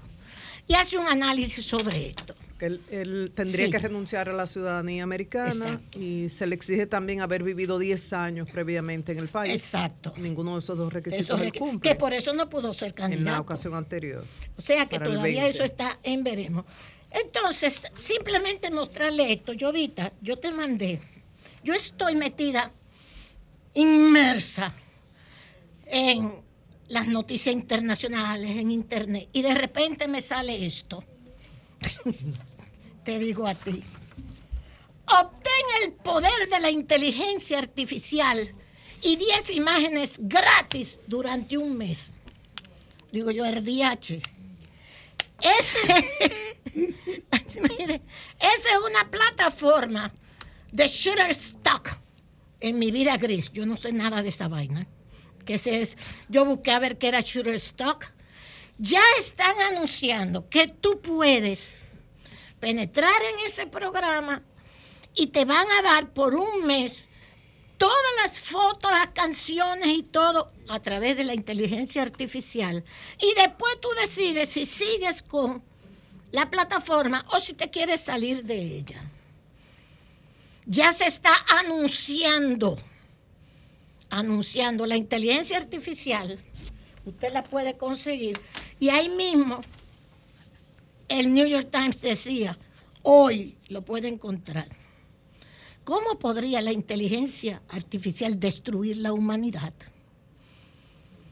Y además dice que no se ha explicado bien todas estas cuestiones con la inteligencia artificial, pero se está hablando de que va a eliminar trabajos, de que puede destruir la humanidad, de que etcétera, etcétera, etcétera. Y ya usted tiene el anuncio de que puedes obtener el poder de la inteligencia artificial y 10 imágenes gratis durante un mes si tú te vas a la plataforma de Shutterstock. Yo iré para allá a ver qué carajo yo puedo conseguir, porque esto resulta realmente interesante. Gracias, Julio. Cambio fuera.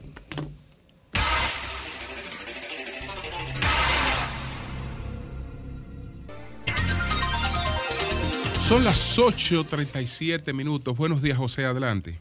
Bueno, gracias, Julio. Saludos a todos, a todas aquí en cabina y saludos a nuestra querida audiencia que nos prefiere cada día.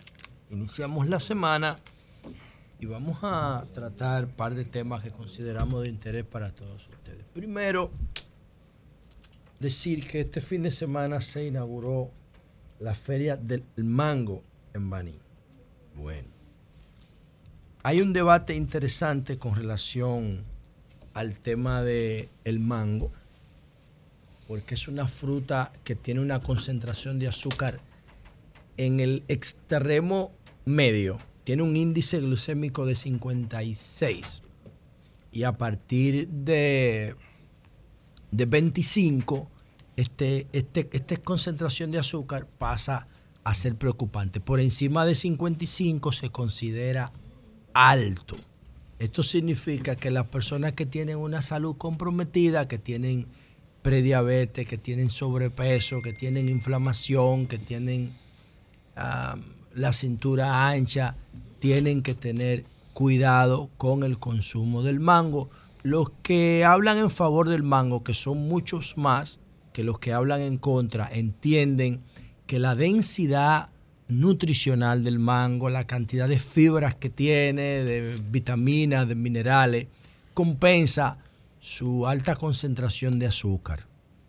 Y hay un debate interesante sobre eso. Los que, los que promueven la dieta keto y cetogénica entienden que no debería consumirse mucho el mango. Pero eh, todavía instituciones públicas y organismos de salud internacionales consideran que el mango es más beneficioso que perjudicial. La República Dominicana es un paraíso para el mango, aunque no es originario, no es endémico. Ese, ese fruto de República Dominicana es asiático y se está celebrando en el país la Feria del Mango porque aquí se cultivan, señoras y señores, más de 200 variedades diferentes de mango. Más de 200 variedades diferentes. Para mí hubiese sido un honor, se lo dije a la producción, que organizáramos un programa en Baní. ¿Por qué? Porque tendríamos la oportunidad de ver la parte nutricional, la parte de riego, la parte comercial, la maravillosa cultura del cultivo cómo se cultiva el mango, cómo se siembra, cómo se puede eh, cuidar, el impacto medioambiental que tiene, el consumo de agua, todo eso. Y por qué en Baní específicamente hay una vocación de esa tierra tan alta para el cultivo del mango. Eh, catar el mango, que nos digan por qué una variedad es mejor que otra, hablar con los productores. Eso sería interesantísimo para un pueblo que tiene una cultura tan arraigada del consumo de mango como es el pueblo como es el pueblo dominicano. Ojalá que todavía podamos hacerlo. No sé qué tiempo dura esa feria.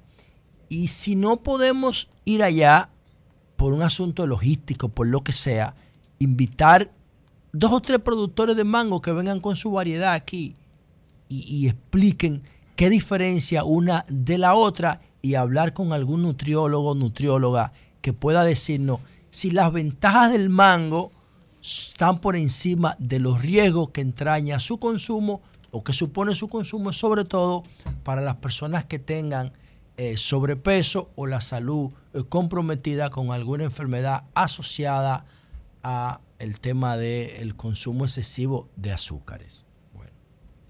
Dicho esto, señores, con relación al tema de, de Berlusconi, que falleció eh, a los 86 años en Italia, tenía, tiene una esposa que tiene 33 años, él le lleva 53.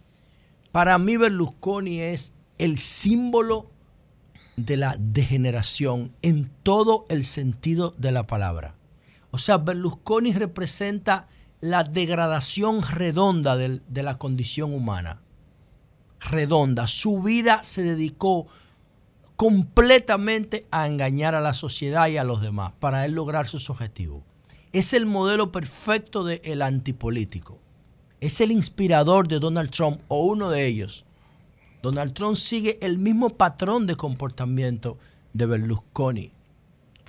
Un tipo que trataba de violar todas las reglas del juego del contrato social de Rousseau llevaba las instituciones hasta el extremo, hasta el fondo, tratando de lograr objetivos. ¿Objetivos como cuáles? Bueno, en la primera, la primera, eh, el cuestionamiento a Berlusconi está asociado con que su mamá era una ama de casa y su papá trabajaba en un pequeño banco. Y él consiguió un préstamo que nadie en Italia nunca se ha logrado preguntar cómo consiguió una alta cantidad de dinero y él decía que su papá había hablado para que se lo presten, pero los expertos señalan que era eso eh, correspondía a su vínculo con la mafia italiana de la Cosa Nostra. Los italianos vinculados con la mafia participaron siempre en las actividades de Berlusconi, fundó el partido Fuerza de Italia y fue primer ministro italiano tres veces, murió siendo senador a los 86 años. Entonces Berlusconi tenía cuestionamientos por todos los lados. Fue condenado, fue procesado y condenado por evasión fiscal, lo mismo que está enfrentando Trump, una de las acusaciones de Trump. Fue procesado por prosenetismo, por inducción de menores a la prostitución. El, los casos de Trump no son con menores, pero sí por agresiones sexuales. El caso más famoso de Silvio Berlusconi con relación a su comportamiento como líder de la sociedad fue el llamado caso de las bunga bunga de una joven marroquí que se llama Rubí, que él la contrató teniendo 17 años para comprarle favores sexuales y la indujo a la prostitución y ella decidió testificar en su contra. No recuerdo, fue por ahí 2011, 2012. El caso Rubí, inclusive en esos casos de los bunga bunga, que eran unas fiestas que él hacía como la de Harvey Weinstein, así. Bueno, él había dominicana participando en la fiesta de Berlusconi en Italia. Y la fiscal que la fiscal que siguió este caso, que tengo una cita de ella por aquí, quiero que ustedes vean cómo la fiscal define, define el caso. Dice aquí, um, la fiscal que siguió el caso de Berlusconi por la inducción de menores a la prostitución aseguró que en la residencia de Berlusconi ocurría algo moralmente inaceptable, un comportamiento propio de la Edad Media un comportamiento increíble, una horrible violencia contra esas mujeres que en la actualidad debemos mirar con repugnancia. Y mencionó a Emilio Fede, periodista de Mediaset. Mediaset es el conglomerado que construyó eh, Berlusconi para mezclar la política, el humor y el deporte y poder confundir a la opinión pública de la clase media italiana con el tema de sus propuestas populistas sobre el futuro de Italia, que lo logró a tal punto que fue primer ministro tres veces. Empezó a comprar medios de comunicación, como hizo Ramoncito Báez Figueroa aquí.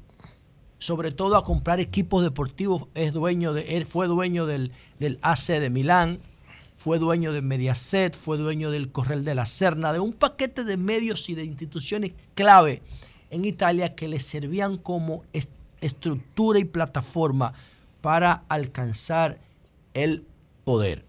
Entonces, Berlusconi, un antipolítico, un antipolítico y el arquetipo que inspiró el modelo populista de Donald Trump, que reproduce prácticamente el mismo comportamiento de Berlusconi. Un tipo que a propósito de su riqueza, le dice a la sociedad que la clase política no sirve y que él está listo para sustituirla. Así era Silvio Berlusconi, que murió en la madrugada de ayer a los 86 años de edad, creo que de leucemia, aunque tenía un paquete de complicaciones. Bueno, señores, y por último, yo quiero referirme al, partido de Ramfis Trujillo que se lo aprobaron. Miren, yo en realidad no quiero basarme tanto en, en Ramfi Trujillo. Yo quiero basarme en una experiencia que yo tuve una vez que yo fui a Alemania y me llevaron al Congreso alemán, donde estaba la oficina de Angela Merkel. Y ustedes saben que antes de la Segunda Guerra Mundial, el símbolo, el escudo alemán era un águila, en igual que el de Estados Unidos, en representación, eh, como, como expresión de la actitud aguerrida y depredadora de un Estado que se siente imperial, que se siente más fuerte que los demás. El águila tiene muy pocos depredadores, los tiene pero muy pocos un, guía que nos pusieron allá en Alemania nos contó que después de la Segunda Guerra Mundial, cuando Alemania perdió la guerra de los aliados, se contrató, se convocó a unos a un concurso de arquitectura para modificar la simbología del Estado alemán, que se sentía avergonzado por lo que había hecho Hitler antes de la Segunda Guerra Mundial, por las violaciones a los derechos humanos, por los campos de concentración, por la discriminación, por la persecución, por el odio que sembró. Bueno, una de las cosas que se lograron con la modificación de la simbología del Estado alemán fue que en vez de que el águila tuviera el pico en actitud de caza, lo tuviera hacia abajo tuviera el pico hacia abajo en actitud de disculpas al mundo. Oigan lo que yo estoy diciendo, señores. El pico del águila hacia abajo era una expresión de que el, de que el pueblo alemán sentía vergüenza por lo que había pasado en, en, la, en la época de, de Hitler, no solamente por Hitler, sino por, la, por el nivel de complicidad que Hitler encontró para sus planes nefastos en la sociedad alemana. Militares, intelectuales, científicos, empresarios, que se pusieron al servicio de una de las obras humanas más que registra nuestra historia.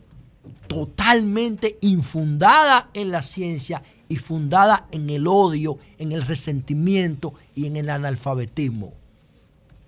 Y el, y el pico del águila del escudo alemán reflejaba la vergüenza que sentían los alemanes frente al comportamiento de los fascistas. ¿Mm? ¿Y por qué yo estoy diciendo esto? Porque más que cuestionar a Ramfi, que yo no sé cuál es su estatus, tampoco me importa nada de eso. Nada de eso me importa. A mí lo que me preocupa es la pasividad de las víctimas del trujillismo. Eso es lo que yo no comprendo. ¿Por qué las familias que fueron víctimas del trujillismo en términos de derechos humanos, porque a Trujillo no podemos verlo solamente por la parte mala, tenemos que ver todo. Pero lo que estamos analizando aquí es las agresiones a derechos fundamentales. Por eso lo comparo con Alemania. Y los que fueron víctimas, cuyos familiares fueron víctimas de esa atrocidad, se quedan con los brazos cruzados. Es como si no les importara nada, como si no tuvieran sentido de la historia como que esas personas de esas familias que fueron víctimas de la garra de Trujillo no tuvieran valor ahora. El sacrificio de sus vidas porque hoy tuviéramos una sociedad más decente, por lo menos en términos de respeto a los derechos humanos, aunque todavía se matan ciento y pico gente en intercambio de disparos. Pero vamos por parte, ese es el curso, por ahí es que vamos todavía en materia de derechos humanos. Pero va a llegar el punto donde eso se va a, a superar o a corregir. Pero ¿dónde están las víctimas del trujillismo que deberían salir a manifestarse como lo está haciendo José Horacio, el, abogado, el, diputado? Que sus familiares fueron víctimas de, de las violaciones de derechos humanos de Trujillo.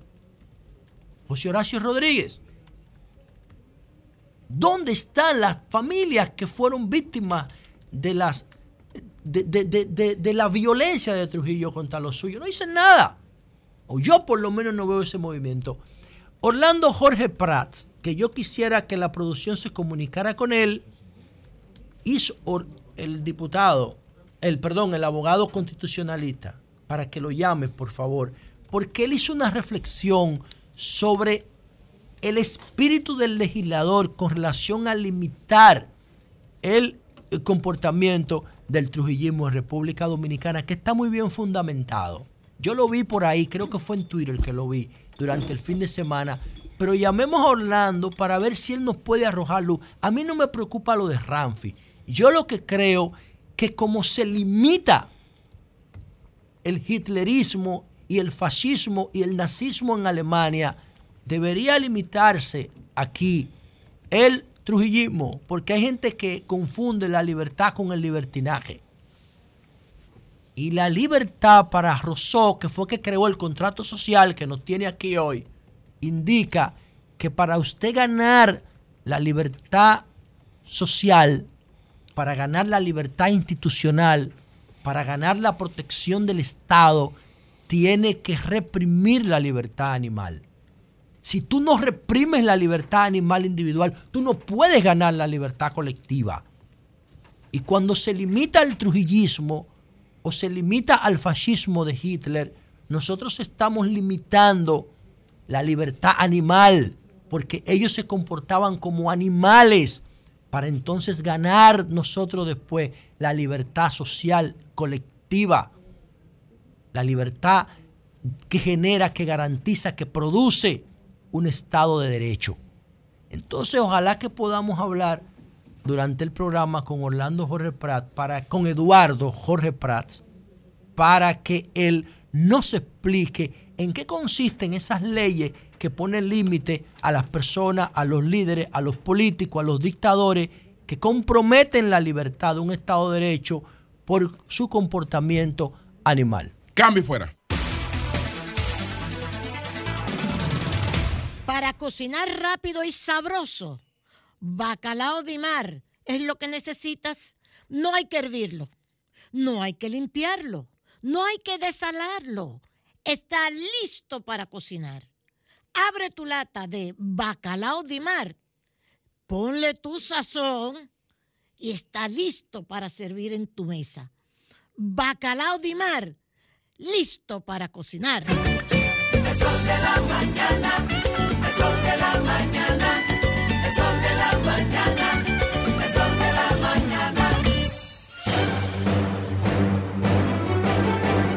ahora, un boletín de la gran cadena RCC Media.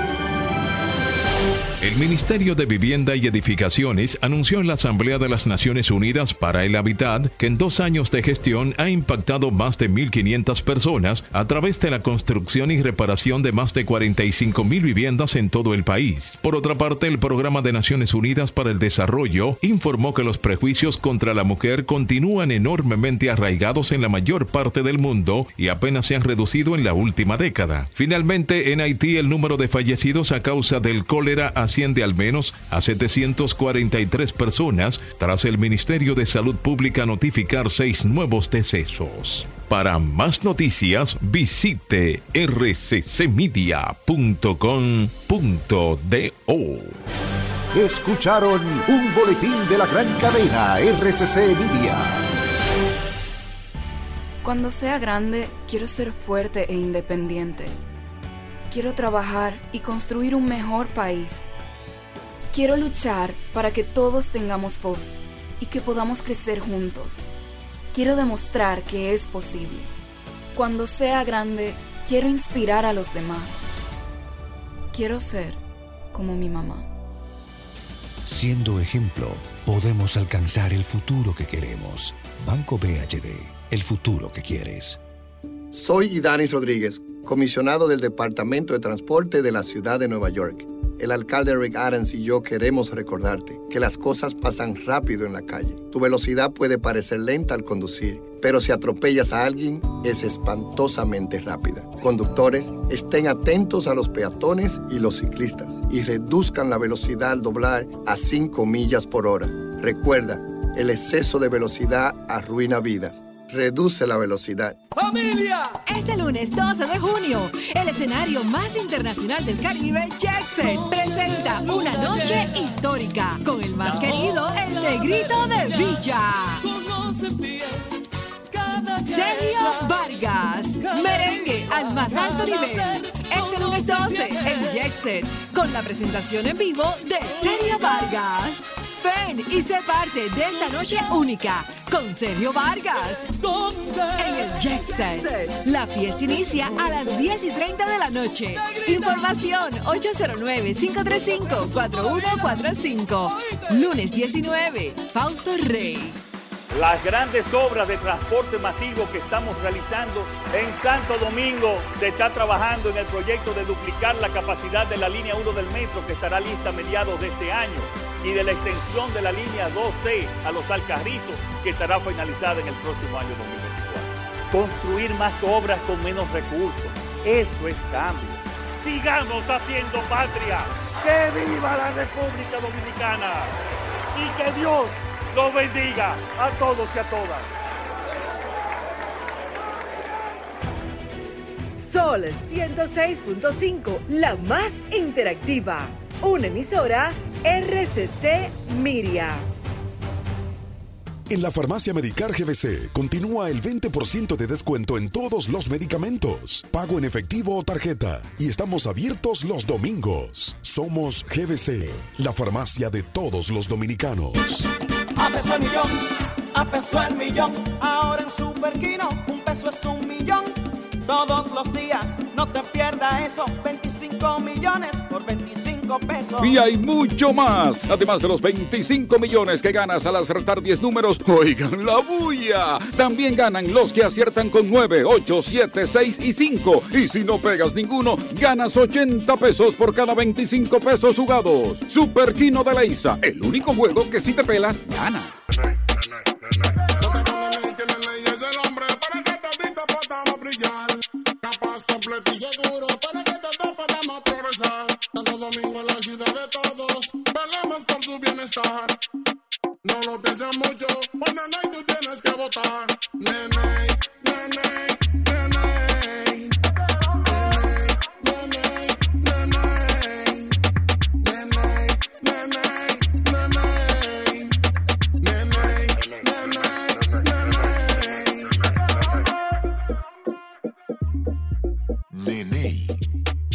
Es la vuelta. A ti que te esfuerzas cada día, que buscas el sustento para los tuyos, comprometido con lo que haces y lo que ofreces.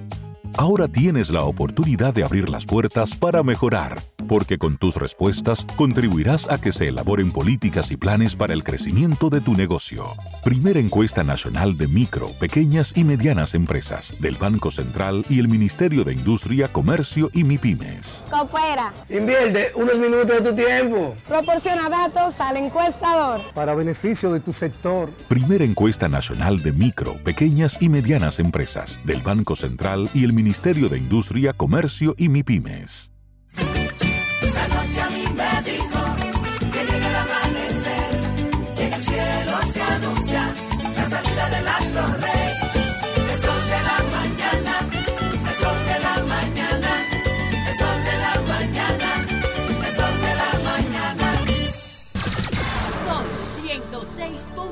5.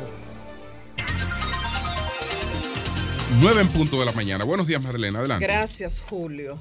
Dos intensas olas del mar Caribe arrebataron la vida de una valiosísima joven dominicana comprometida con la democracia dominicana, con la defensa del voto, con la práctica del yoga. Toda nuestra solidaridad con la familia de Michelle Caraballo Fernández. Ella murió el pasado jueves 8 de junio después de haber participado en una clase de yoga en Espacio del Mar. Espacio del Mar, como ellos se describen, es un paraíso en la ciudad. Está en Costa Verde. Es de Irina Pérez, hija, los mayores de acá del grupo, quizás la luz no, no lo recuerde, pero hija del doctor Amiro Pérez Mera, que fue un excelente secretario de Salud Pública, como se llamaba entonces. ¿Y qué estaba haciendo en el mar? Ella eh, estaba en yoga, ahora te yoga. explico. Irina ahí ofrece, ella es atleta, destacada atleta de la natación, de deportes acuáticos, ahí ofrece clases de natación, de yoga, se hacen retiros espirituales. Yo he estado ahí durante una semana en retiros, hacen actividades sociales y todo con, con- siguiendo todo un protocolo de ¿Hay una playa o algo así? Está frente al Mar Caribe, ella vive ahí, está la familia, y el patio de la casa está lleno de grama y da hacia el Mar Caribe. Wow. Entonces tienen un gazebo, tienen una piscina. Entonces, Ay. Michelle, como ustedes comprenderán, esto fue el jueves. ¿Cómo fue María Elena que murió? Ahora te voy a explicar Ah, con todos ok. detalles. Esto impactó y yo durante todo el fin de semana me dediqué a investigar, porque claro, una persona muere en el mar y ya ustedes saben todas las especulaciones que surgen y eso. Entonces, mi norte es apego a la verdad. Nosotros nos debemos a ustedes y tenemos que hablar con la verdad. Respeto al alma que ha partido y respeto al dolor de la familia y de los amigos que lo querían mucho.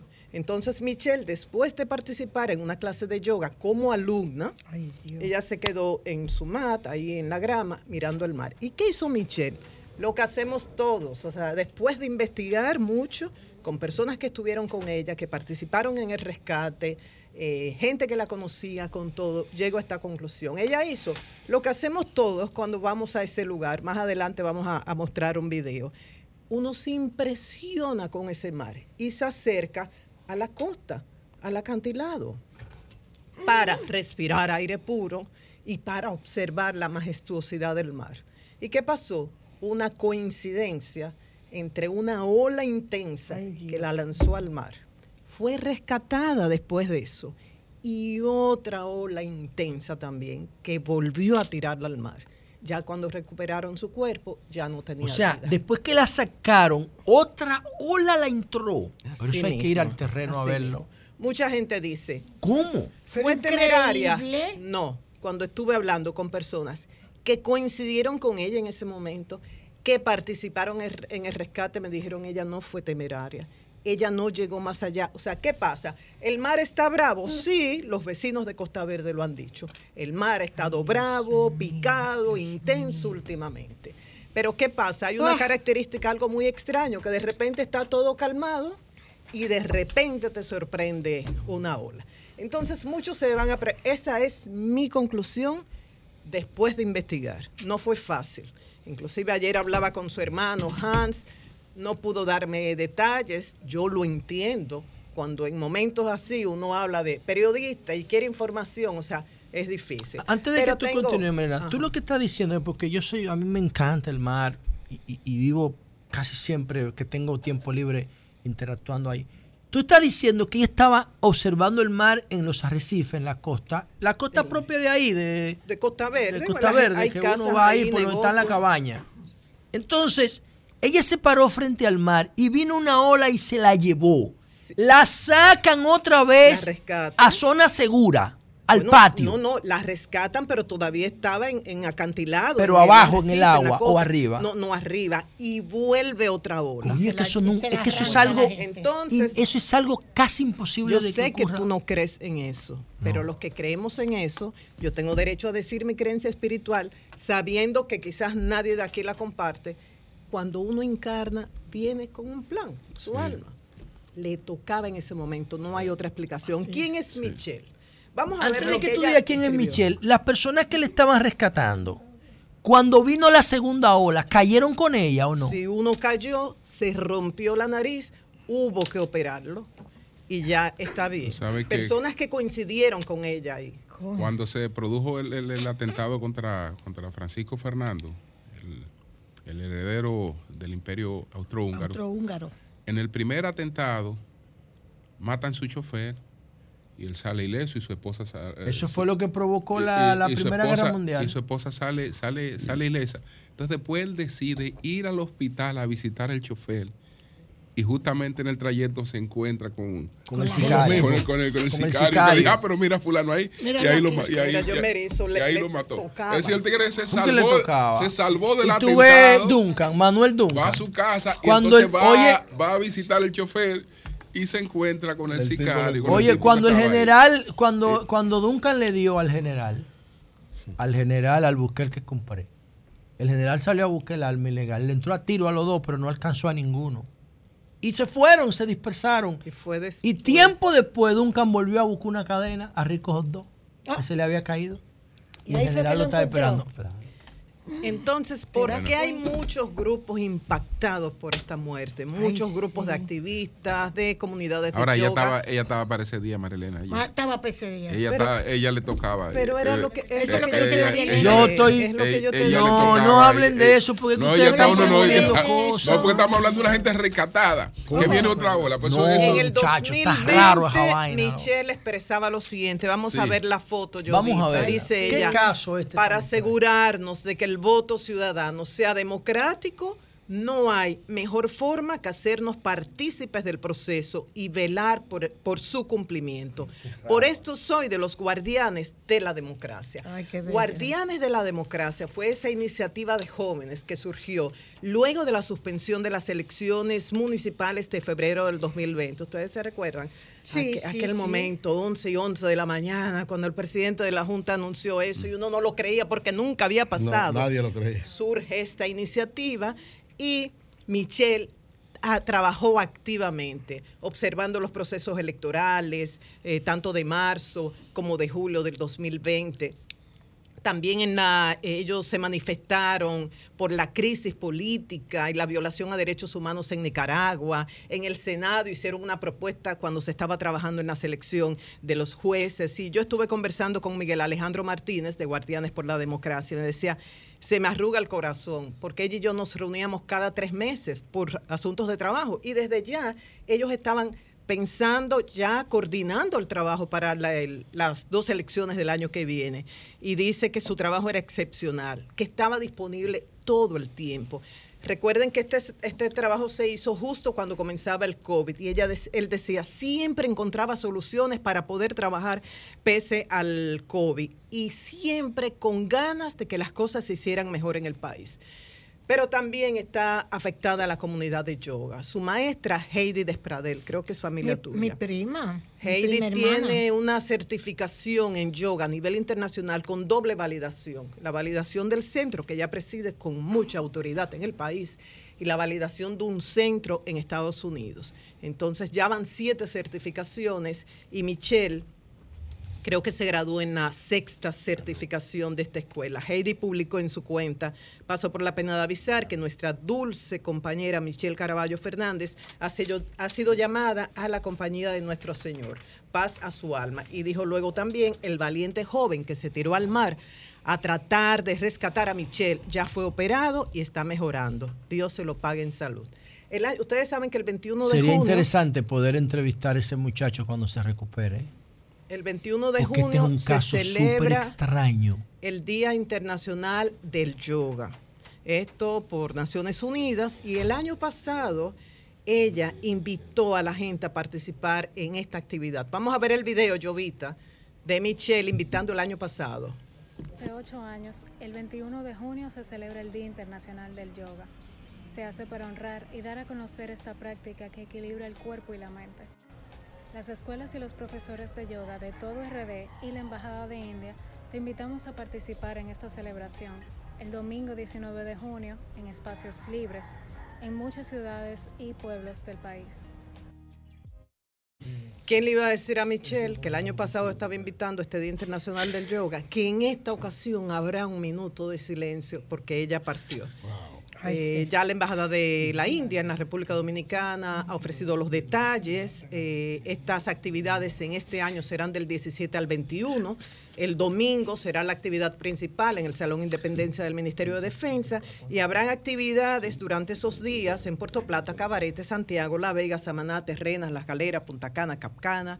Bávaro, Las Romanas, Bandolo y Boca Chica. Si usted quiere más detalles sobre esto, usted entra en Instagram Indian Dominican Republic y Día Yoga. Entonces estuvimos hablando también con el profesor Luis Barreto, que habló maravillas de ella, y con Rocío Cuervo, que estuvo en el rescate. Rocío Cuervo nos dijo, la profesora de yoga, la que impartió la clase, la última clase de yoga en la que estuvo Michelle, que el mar estaba muy picado, pero que por momentos estaba todo tranquilo y eso permite o, o exhorta que ella se acerque porque estaba tranquilo y ahí vino esa ola. Ellos a las 8 y 50 hicieron la primera llamada al 911. A las 9 llegó la asistencia por tierra y luego a las 9 y 38 llegó la embarcación. Utilizaron salvavidas, utilizaron soga, se integraron, hubo una cadena de personas de una vez desde que ella gritó que cayó. ¿Qué hora eran? Eh, cerca de las 9 de la mañana, entre 8 y 50 y 9 y media. Eh, se integró Orlando Asensio, que fue el que se hirió en la nariz. Estas personas coincidieron con ella en la clase, no fue que llegaron juntas ni nada, que coincidieron. Raúl Alvarado también y un vecino buzo, Juan Carlos Castro. Eh, como dije, utilizaron todas las herramientas en el lugar, lograron rescatarla en una ocasión y luego cayó de nuevo. Dice Michelle, y esto dio mucha tranquilidad a la familia, que ella mantuvo, eh, dijo Rocío, que Michelle mantuvo la tranquilidad en todo momento, que siempre cooperaba. O sea, ustedes saben que algo, algo que no debe hacer una persona en Lo el agua es desesperarse. Y lo primero que por instinto tú haces es desesperar. Sí, y ahí te- se te agota el oxígeno y te jodiste. quizás la práctica del yoga le ayudó y que seguía las instrucciones. Cuando le, decía- le gritaban, el salvavidas está a la izquierda, el salvavidas está a la derecha, ella se dirigía hacia un lugar u otro. Y como dije, fue rescatada primero, pero luego ya en la Coño, segunda qué ocasión ya estaba sin vida. y ya concluyo con un mensaje de Irina Pérez. Le pedí a Irina Pérez, la propietaria de Espacio del Mar, un mensaje y dice, quiero expresar a nombre de los maestros y estudiantes del grupo de yoga de Espacio del Mar nuestra pena por la pérdida de Michelle Caraballo miembro querido de nuestra pequeña comunidad el pasado 8 de junio. Michelle, siempre llena de luminosidad y de aspiraciones positivas, nos deja un legado de generosidad. Nos unimos a su familia y a sus amigos en este momento de duelo. Ya lo que queda es honrarla, desear que su alma descanse en paz y así como decía el profesor Barreto, que ella se caracterizaba por unir, así como eh, el yoga es unión de mente, cuerpo y alma, ella unía las diferentes escuelas, participaba en todas, en todas las escuelas de yoga. eh, yo creo que la mejor manera de honrarles es eso, tanto su familia, eh, Guardianes por la Democracia, las escuelas de yoga y mantener la unión, honrando a Michelle eh, que partió el pasado jueves. Este reporte llega a ustedes gracias al producto natural fibracina que elimina colesterol, azúcares, absorbe y expulsa los excesos de grasas del cuerpo, ayudando a bajar de peso. Fibracina, fabricado por Guardian Drug Company y autorizado por la Administración de Medicamentos y Alimentos de Estados Unidos. Teléfono en República Dominicana 809-688-3622 y en Estados Unidos 732-745-7575. Ramón Mercedes, buenos días, adelante. Sí, buenos días a mis colegas del programa y a los oyentes en la República Dominicana y en el mundo. La temperatura promedio para hoy por los 70 grados estará seminublado, se sentirá un poco de calor y en horas de la tarde se esperan lluvia. Bien, la inseguridad alimentaria va en aumento y afecta a los latinos más vulnerables en esta ciudad de Nueva York, donde la comunidad dominicana es la de mayor presencia. De acuerdo con City Harvest, en el 2022 aumentó en un 69% las visitas a despensas y comedores de beneficencia en la urbe, en comparación con los registrados en el 2019. Asimismo, la inflación ha hecho que esta cifra incremente desde enero del año pasado, pues a muchas familias ya no les alcanza el dinero. Atención bodeguero, fieles oyentes de este programa en Nueva York. Se está ofreciendo un subsidio de seguridad a las empresas de Washington Heights y Hanley junto a las del Bronx y tiene prioridad las bodegas donde los dominicanos son propietarios de la mayoría de ellas en esos lugares. El dinero es para cámaras de alta resolución, botón de pánico e integración de botón de pánico. Para calificar debe tener un negocio ubicado en el sur de Bronx, Washington o Hanley. También tener siete o menos empleados y haber estado en el negocio durante al menos un año. Mayor información llamando al 718-292-2901. Por otra parte, la policía está desmantelando las barbacoas en los cinco condados de New York City en un intento de reducir la fiesta para tratar de eliminar los tiroteos y peleas, ha informado la institución. Cientos de barbacoas se hacen en las aceras de esta ciudad. La policía distribuye volantes que le dicen a la gente no hacer barbacoas en las aceras y solicitando a las personas que llamen al 911 para reportarla. El uso de una barbacoa de carbón en las vías públicas es ilegal. Además, hay consumo de alcohol frente a niños, de marihuana, música excesiva, alta, boceadera, además del peligro que significa el uso de las llamas en zonas habitadas. Por eso recomiendan a las personas que acudan a los parques hacer sus barbacoas. Eh, queremos de hacer, denunciar desde Nueva York, entre lo que me encuentro yo, sobre un robo, saqueo, pillaje contra el local de la Asociación de Chiringueros USA, ubicado en, la localidad de Chiringo, perteneciente a Villarriba, mi pueblo. Los vándalos, delincuentes, ladrones, rompieron una valla, candado y la puerta, llevándose cinco computadoras que estaban al servicio de la comunidad, dos máquinas de coser al servicio de decenas de mujeres de la comunidad, cinco mm, monitores, un equipo de sonido, una bocina, una nevera y una licuadora, entre otras cosas. Para construir ese local donde la comunidad celebra gratuitamente diferentes actividades y adquirir estos equipos robaron. Fueron muchas las actividades que los chiringueros realizaron en Nueva York y nosotros nos integramos en cuerpo y alma para adquirir fondos y poder comprar todo esto. Estamos solicitando y demandando del director general de la Policía Nacional, Mayor General Eduardo, eh, Eduardo Alberto Ten, del general de puesto en San Francisco de Macorís, Natera Menenciano, y del comandante de Villarriba, coronel Rafael Guillermo Guzmán Chumalí, profundizar las investigaciones para apresar a los ladrones Estaremos dándole seguimiento al caso porque eh, en los robados está nuestro trabajo, sudor y sacrificio. Asimismo, el Partido Fuerza del Pueblo en la República Dominicana designó al empresario radicado en Nueva Jersey, Rey Fabián, como coordinador general de Fuerza Digital en los Estados Unidos. Fuerza Digital es la dirección de estrategia digital de la presidencia de la entidad política. Dicha designación sobre Fabián es por sus méritos, lealtad, entrega, amplio conocimiento en el área cibernética y apego irrestricto al trabajo político a favor de la organización en Estados Unidos, sostiene Jennifer García, directora. En otra información, los negocios que vendan eh, marihuana sin licencia en New York City recibirán multa de hasta los 20 mil dólares, como lo establece una nueva ley. Eh, por último, polici- policiales.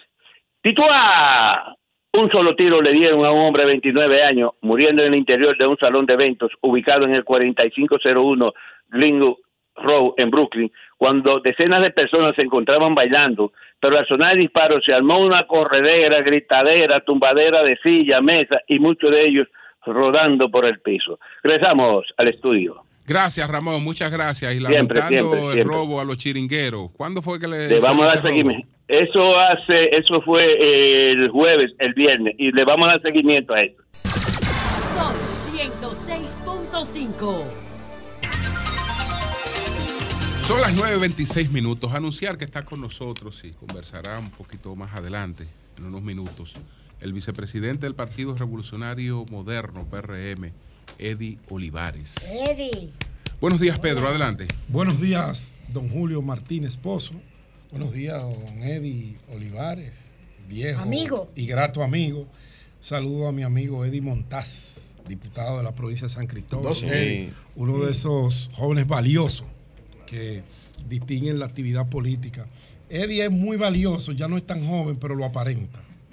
Un saludo para ambos. Un saludo para todo el país, para todos mis compañeros de este panel del Sol de la Mañana, a los de Nueva York, a los de Filadelfia, a los de Estados Unidos completo, a los de Europa, a los de Panamá, a los de Puerto Rico. Un fuerte abrazo desde aquí con mucho calor como lo tenemos en 38 grados la temperatura. Como cada lunes, yo debo hacer honor de la gratitud y socializar a través de estos micrófonos los recorridos, los contactos, las reuniones que sostenemos con miras al propósito que nos hemos planteado junto a un grupo de hombres y mujeres que nos acompañan en la creación de un nuevo liderazgo en la circunscripción número 2 del Distrito Nacional y con ello para todo el distrito. Una nueva forma de hacer política, una forma cercana, una forma incluyente, una forma sincera y una forma participativa. Y estamos dentro de ese marco construyendo lo que es nuestra candidatura a diputado para las elecciones del año 2024. Es un proyecto bonito, es un proyecto que en su momento estaremos ya presentando propuestas formales del por qué y a qué vamos a la Cámara de Diputados y cómo vamos a ejercer nuestra función una vez elegidos como diputados en las elecciones venideras. Eh, un recorrido sumamente interesante.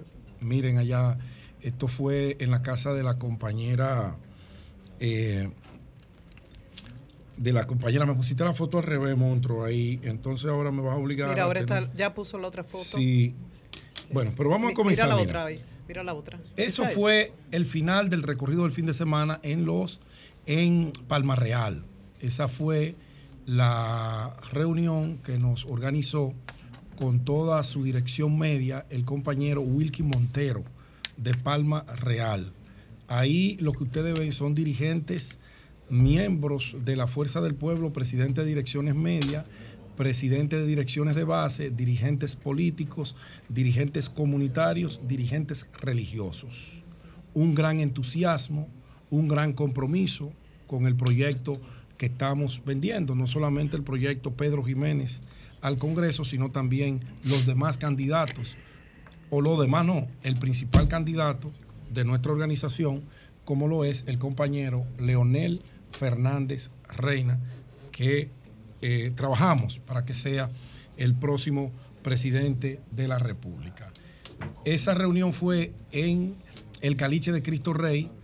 Está a mi lado ahí el compañero Arismendi Camilo, quien es uno de los dirigentes emblemáticos de Cristo Rey, desde el viejo partido hasta la Fuerza del Pueblo.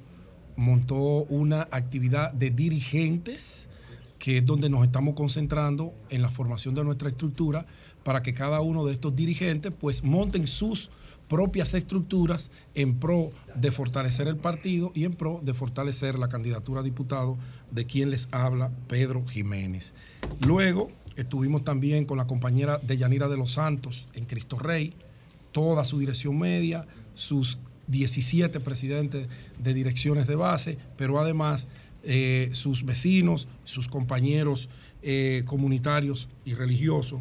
Estuvimos en el día de ayer en una con la compañera Arsenia Miranda, que fue la primera foto que publicaste. Allá en el fondo vemos a Nauco Luna, ex regidor, y es uno de los dirigentes, miembros de la dirección central de la Fuerza del Pueblo, que ha cargado sobre sus hombros esa responsabilidad de la construcción de este partido. La compañera Arsenia Miranda, que es aquí, la que está a mi lado, una dirigente emblemática. Todos esos rostros son de Cristo Rey y de la Agustinita, dirigentes todos.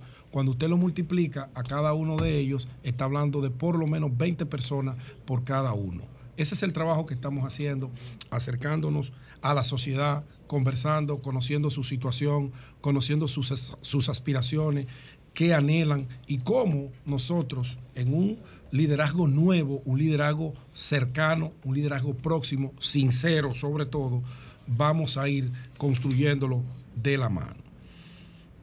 Gracias a todos por ese gran apoyo que nos están dando. Gracias de verdad por seguirnos aquí en el Sol de la Mañana a todos mis compañeros que me hablan de ustedes en cada una de esas reuniones, pero sobre todo gracias por confiar en nosotros. Yo como nativo de Cristo Rey y criado en la Agustinita, yo no puedo fallar. Tengo el compromiso sincero de construir un proyecto que sea para todos. Bueno,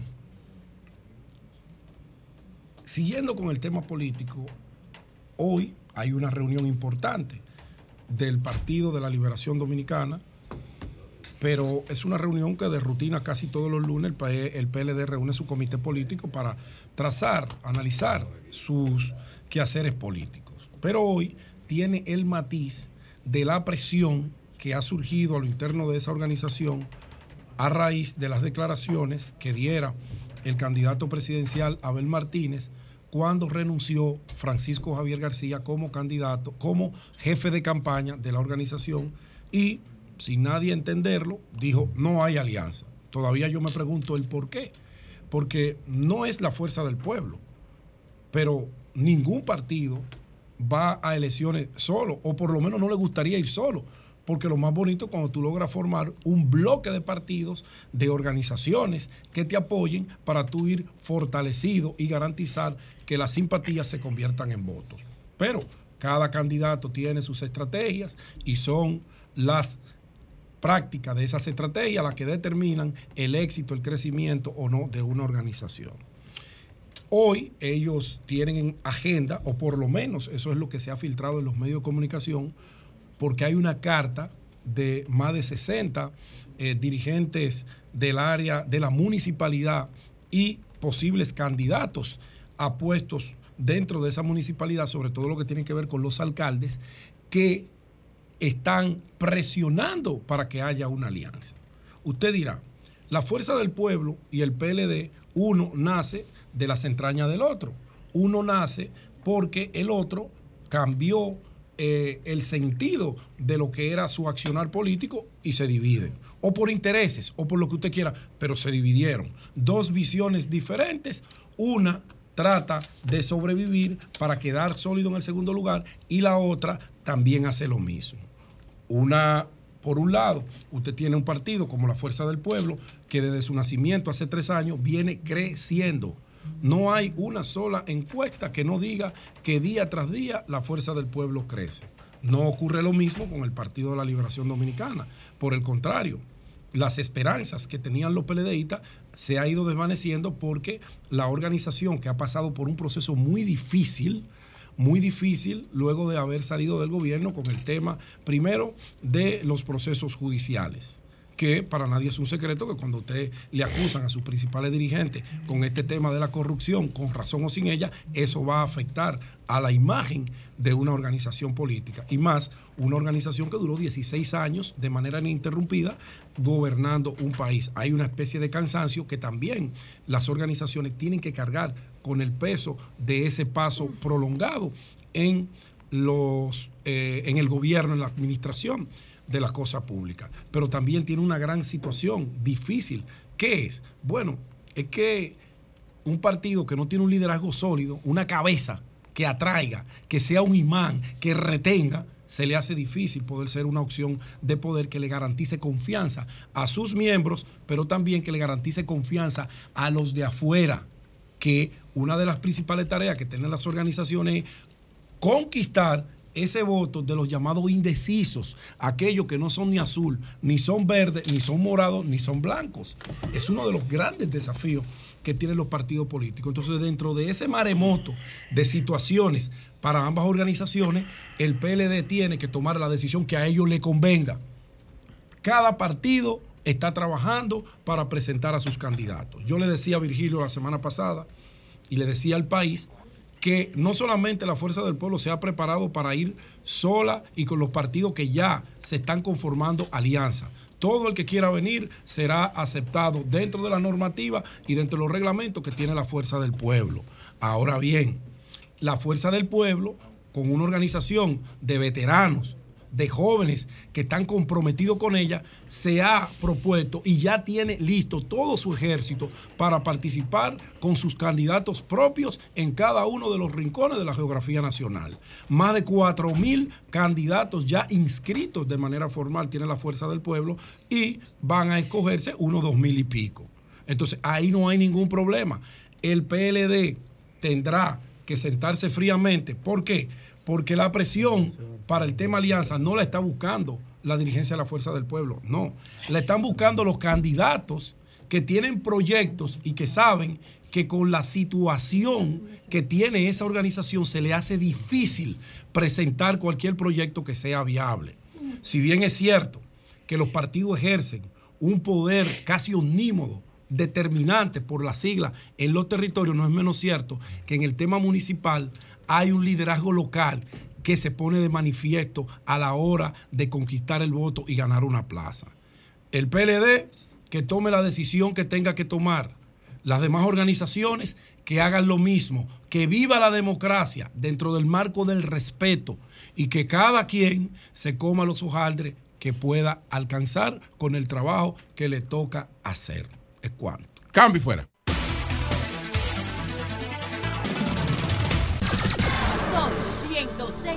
106.5. Eddie Olivares, vicepresidente del Partido Revolucionario Moderno, está con nosotros. Buenos días, Eddie. Buenos días. Buen eh, día. Buen día. Buenos Yo días. contentísimo de estar aquí entre tantos amigos y amigas. Eh, eh, mi casa. Así es, Julio. Gracias. Yo sé que hay muchos temas importantes del PRM, pero podemos comenzar hablando con el ex, un ex integrante de la Junta Central Electoral a propósito Sí. del reconocimiento del partido Ramfis Trujillo, Ay, que había sido negado anteriormente. Y la pregunta que uno se hace, ¿cambió lo ¿habrá cambiado lo presentado por él y su organización para que hace unos años apenas se lo hubiesen negado y ahora la Junta lo aprobara? ¿Qué piensa Eddie Olivares? Eh, bueno, cada, cada tiempo eh, electoral es distinto. Eh, él había solicitado el reconocimiento en dos ocasiones. Le había sido rechazado por que no cumplía con los requisitos establecidos en ese momento. Eh, el reconocimiento de ahora realmente yo no tengo los datos eh, precisos porque no, no se han publicado, eh, pero se supone que cumplió con el requisito más importante, que es el que tiene que ver eh, con las respuestas eh, afirmativas de quienes facilitan su firma, apoyan el reconocimiento de un partido y luego de una manera aleatoria eh, la Junta Central Electoral eh, decide eh, la visita de un porcentaje de quienes dicen apoyar al partido que solicita el reconocimiento, se hace un trabajo de campo, funcionarios de la Junta Central Electoral, tanto de inspectoría como de la dirección de partidos políticos, y entonces visitan a cada una de estas personas, le hacen una entrevista eh, personal y eh, sobre la base de la cantidad de los que dicen que sí, que eh, dieron su firma, entonces se hace el reconocimiento que está precedido de una evaluación de toda la documentación presentada por los partidos, incluyendo, por supuesto, los estatutos, la declaración de principios, eh, que debe estar acorde con lo que establece la Constitución de la República y el compromiso con el respeto eh, del, de- del Estado eh, republicano, etcétera. Entonces está la de los locales. Antes tenían que, que, era una situación que complicaba y hacía muy costosa la solicitud de un reconocimiento que era que debían tener 32 locales, uno por cada provincia y el Distrito Nacional. Y eh, hasta que la Junta, un día cualquiera, decidiera verificar esos 32 locales, tenían que tenerlos alquilados y tenían que cumplir con unos requisitos. Ahora no. A partir de la reforma de la ley orgánica del re- de la ley de partidos, entonces ya son, eh, es un solo local que hay que tener eh, en el Distrito Nacional. Tienen que tener también 32 directivas, eh, una por cada provincia, y cuando la Junta convoca esas directivas, tiene que asistir eh, la mayoría de los integrantes y todo eso se, se evalúa. Pero hay gente que ha, se pro- ha determina el protestado por reconocimiento. el reconocimiento.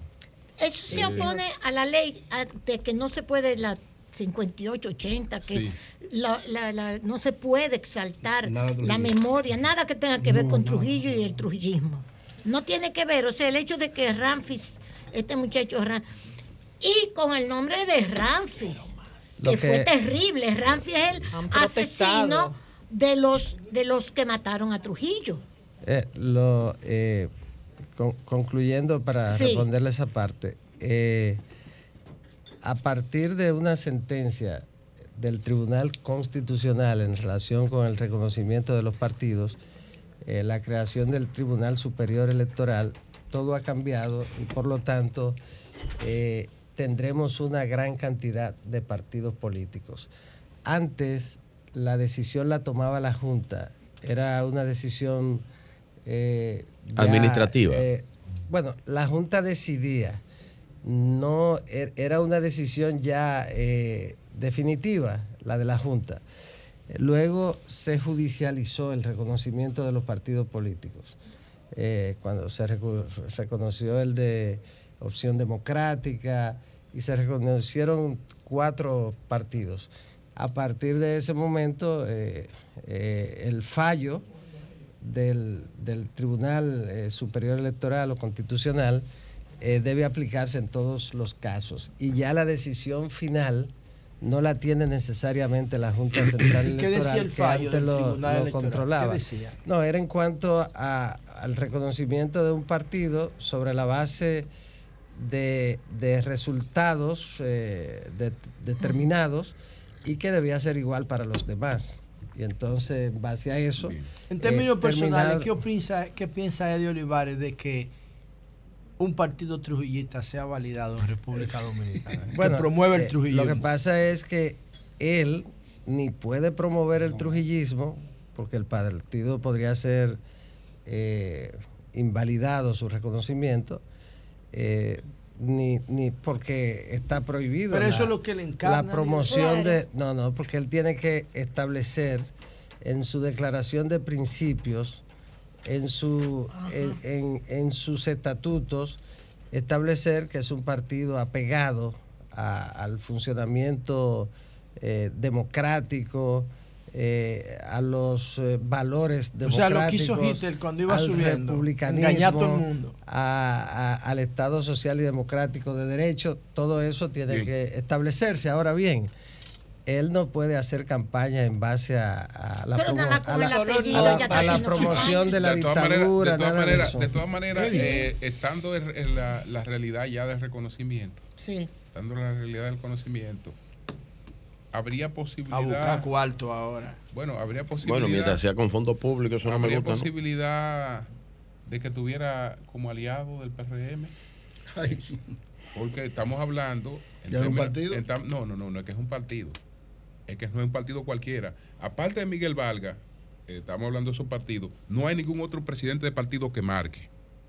Es decir, ninguno de esos partidos, tú coges Ninguno, todos los partidos ninguno, juntos y tú coges 20 partidos y te encuentras con un solo Pero no- presidente. él no- él no puede ser candidato. Bueno, espérate, yo no, No, sé, no, pero, pero es que pero el que te estoy partido- hablando de la hablando de la Te estoy realidad. hablando de la influencia. Tú, coges, tú coges a cada uno de todos los Claro. pre- los que presiden partidos, no hay un solo, aparte de Miguel Vargas, que te abarque en una encuesta. Sí, es verdad. Entonces, eh, indiscutiblemente estamos hablando de que puede tener un rol en el mercado electoral. Un Claro, rol, un valor. Entonces, un valor.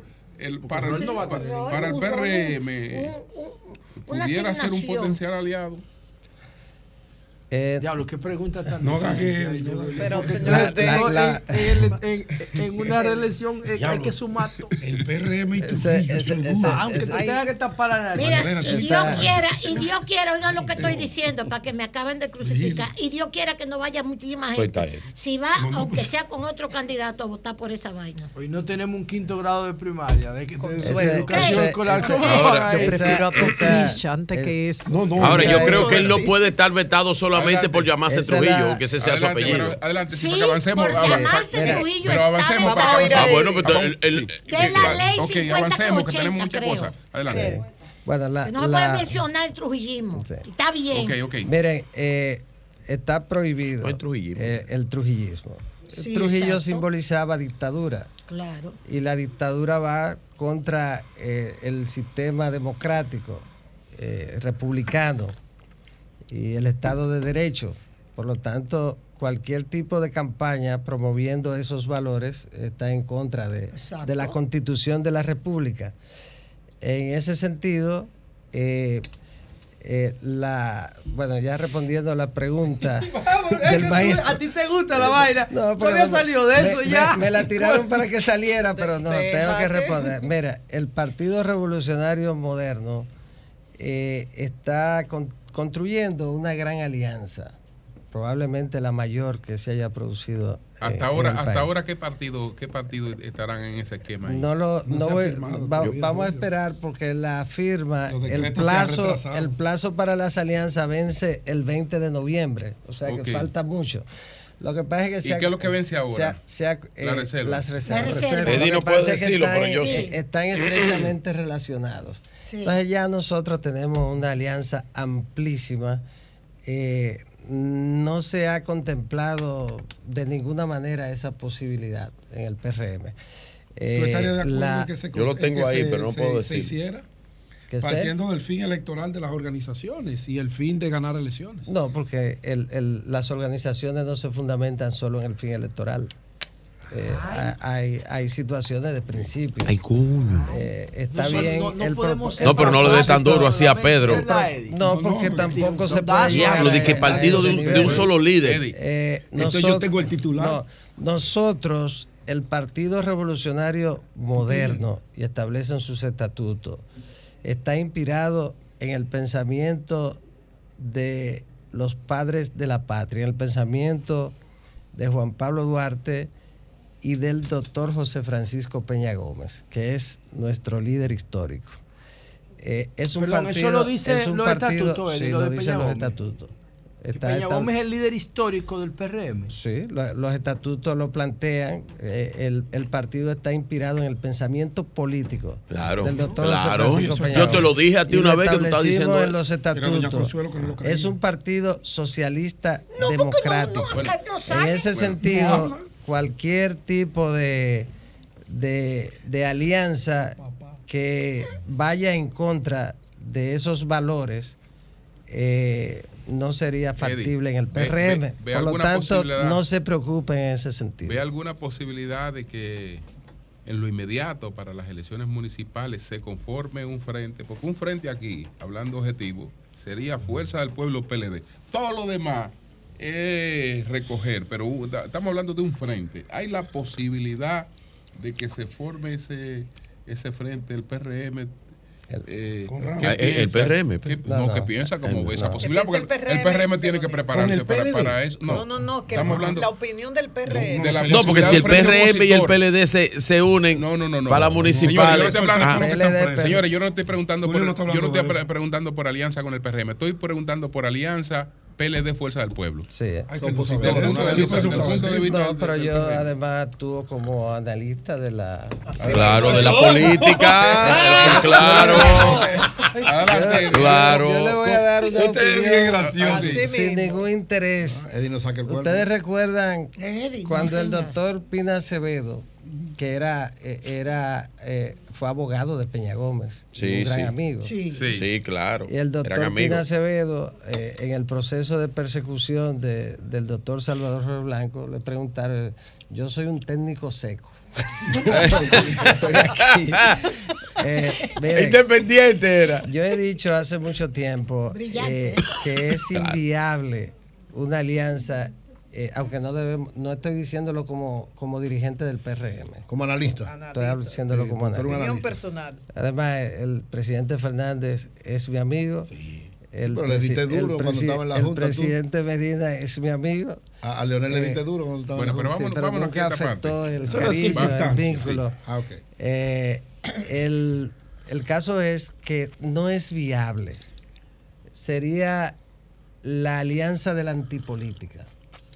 Porque los dos partidos están luchando por el mismo espacio, Por el segundo lugar. eh, que es eh, para encabezar la oposición de caras al 2028. Porque para el 24 no tienen ninguna posibilidad de competir ni de impedir que el PRM gane en primera vuelta. Por suerte que un analista ¿qué ocurre? Adelante. Su análisis independiente. Pero ¿Qué- pero- qué- Totalmente. No, pero objetivo. Muy, muy. re- Retorno, retorno, retorno a esta parte.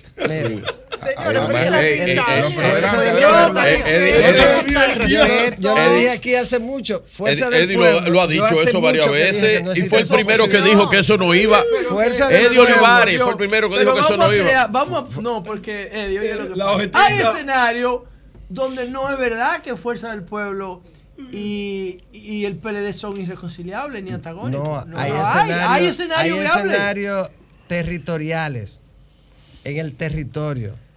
Usted puede decir en el municipio tal, en el distrito municipal tal, en la circunscripción tal, hay una relación de, de, de Ya, los dirigentes. de armonía, de, de de, la- de armonía. A nivel nacional. Eh, Sí, es tan fácil, es tan fácil para ya concluir esta parte. Miren, el profesor Vos, eh, cuando fundó, fundó el Partido de la Liberación Dominicana y dijo que no existía ninguna posibilidad de sacar a Balaguer a través de las urnas. Y Peña Gómez en el 78 le demostró que sí, que había, y, y- y llegó al PRD a ganar las elecciones el- cinco años des- después.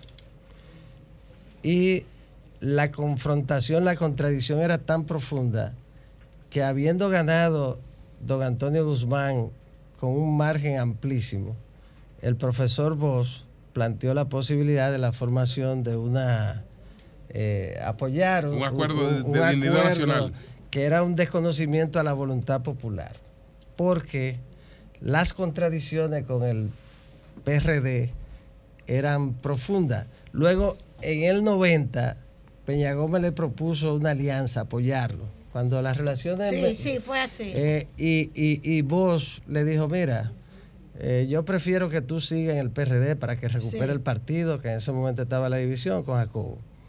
Y a Jacobo, que sus relaciones eran más, más profundas, Jacobo fue y también le ofreció. las diferencias con La Jacobo diferencia con Jacobo eran más profundas. Sí. Y, y, y, y le, se negó. En el caso de el presidente Fernández y Danilo Medina, es una situación parecida pero más profunda. Pero en la parte política, Es vamos es ahora. como la de Jorge Vamos a la parte poli- más profunda. Más la de ellos es más profunda. Pero vamos a la Yo parte creo que sí, política. porque ahí hay choque hay, de hay choque, hay- no de ego no. Hay situaciones Personales, producen agresiones. muy profundas. Sí. Ahora, vamos a la, a la política estrictamente. Porque tú dices, bueno, eso se deja a un lado. Lo importante son los. Miren, el PLD es un partido con una estructura que se construyó durante eh, 30 años. 40, ¿Cuántos años lleva el PLD? 50 va a cumplir. 50, 50 años. 50 años. 50 años. Tiene, tiene, 73. tiene una estructura, 50 años va a cumplir vino a tener 50 años. estructura 50 en cada espacio del territorio nacional en el 2000, siendo, habiendo sido gobierno. Eh, Leonel Fernández, con todo y ser el, el estadista que más tiempo ha gobernado en democracia después de Joaquín Balaguer, eh, está construyendo un partido ahora. El PLD tiene estructura. Por eso, para las elecciones municipales, en ese sentido, el PLD tiene una situación mucho más favorable, porque tiene estructura en todo el territorio nacional. El presidente Fernández tiene que construirla. Ya están, ¿eh? eh, en todo el ¿Dó- dónde- territorio cómo se llama? nacional. No, ya están. Y ¿Cómo ahora se va a haber un acto en los Entonces, próximos días entonces, ¿qué para ocurre? ¿Qué ocurre? Lo que definiría la situación entre los dos partidos es en febrero. Porque el, el que gane, el que quede en mejor posición en febrero. Eso lo ha dicho Abel. Claro, será muy lejos del PRM. Eso pero es el que quede en segundo lugar en febrero, muy distante del PRM, eh, ese entonces tendrá una situación mucho eh, más interesante de cara a, A las elecciones de mayo, claro. La única, la única, o de las pocas, porque son dos En fundamentalmente. fin, esa alianza tiene muy poquísima posibilidad. Bien.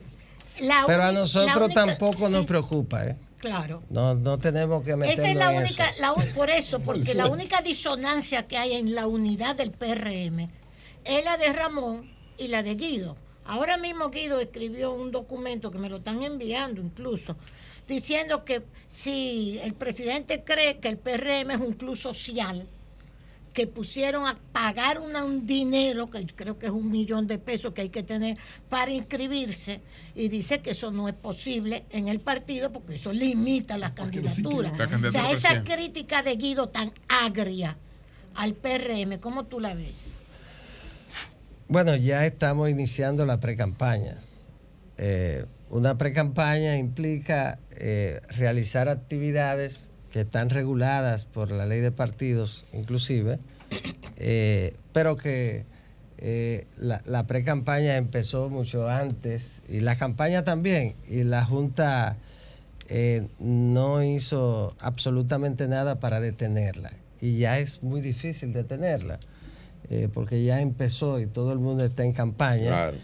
Claro, en el caso del presidente Fernández, creo que fue, fue muy interesante para él que, que- que hubiera, se permitiera campaña abierta. Sí. Y en el caso de Abel también, que necesita, el, el presidente Fernández necesitaba proyectar su partido y el PLD necesitaba proyectar su candidato, que era también, eh, como es natural cuando usted empieza a ser candidato, no es tan conocido como el presidente Fernández. Claro. Pero entonces el presidente Fernández tiene un partido que no es tan conocido como el PLD y los dos necesitaban llenar de vallas el país.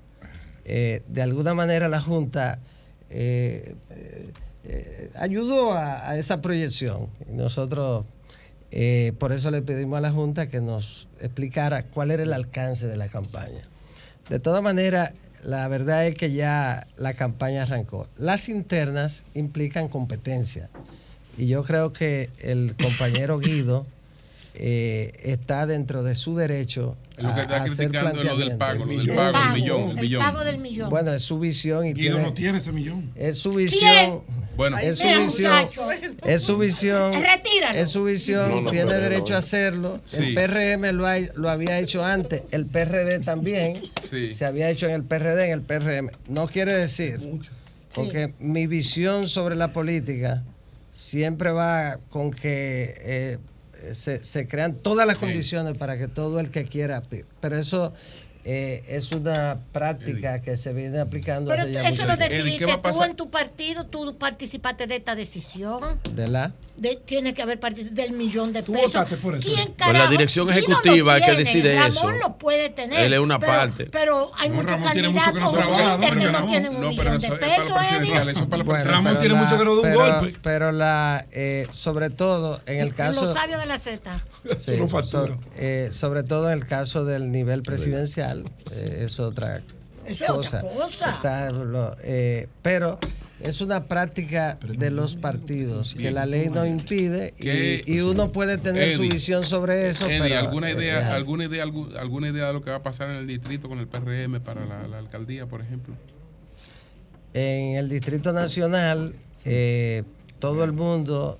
Eh, el PRD está también en el Distrito El PRM. Nacional. El PRM, perdón. Oye, Sí, es después, lo de- mismo, la militancia, después la de- después tanto tiempo. Ok, ok, ok.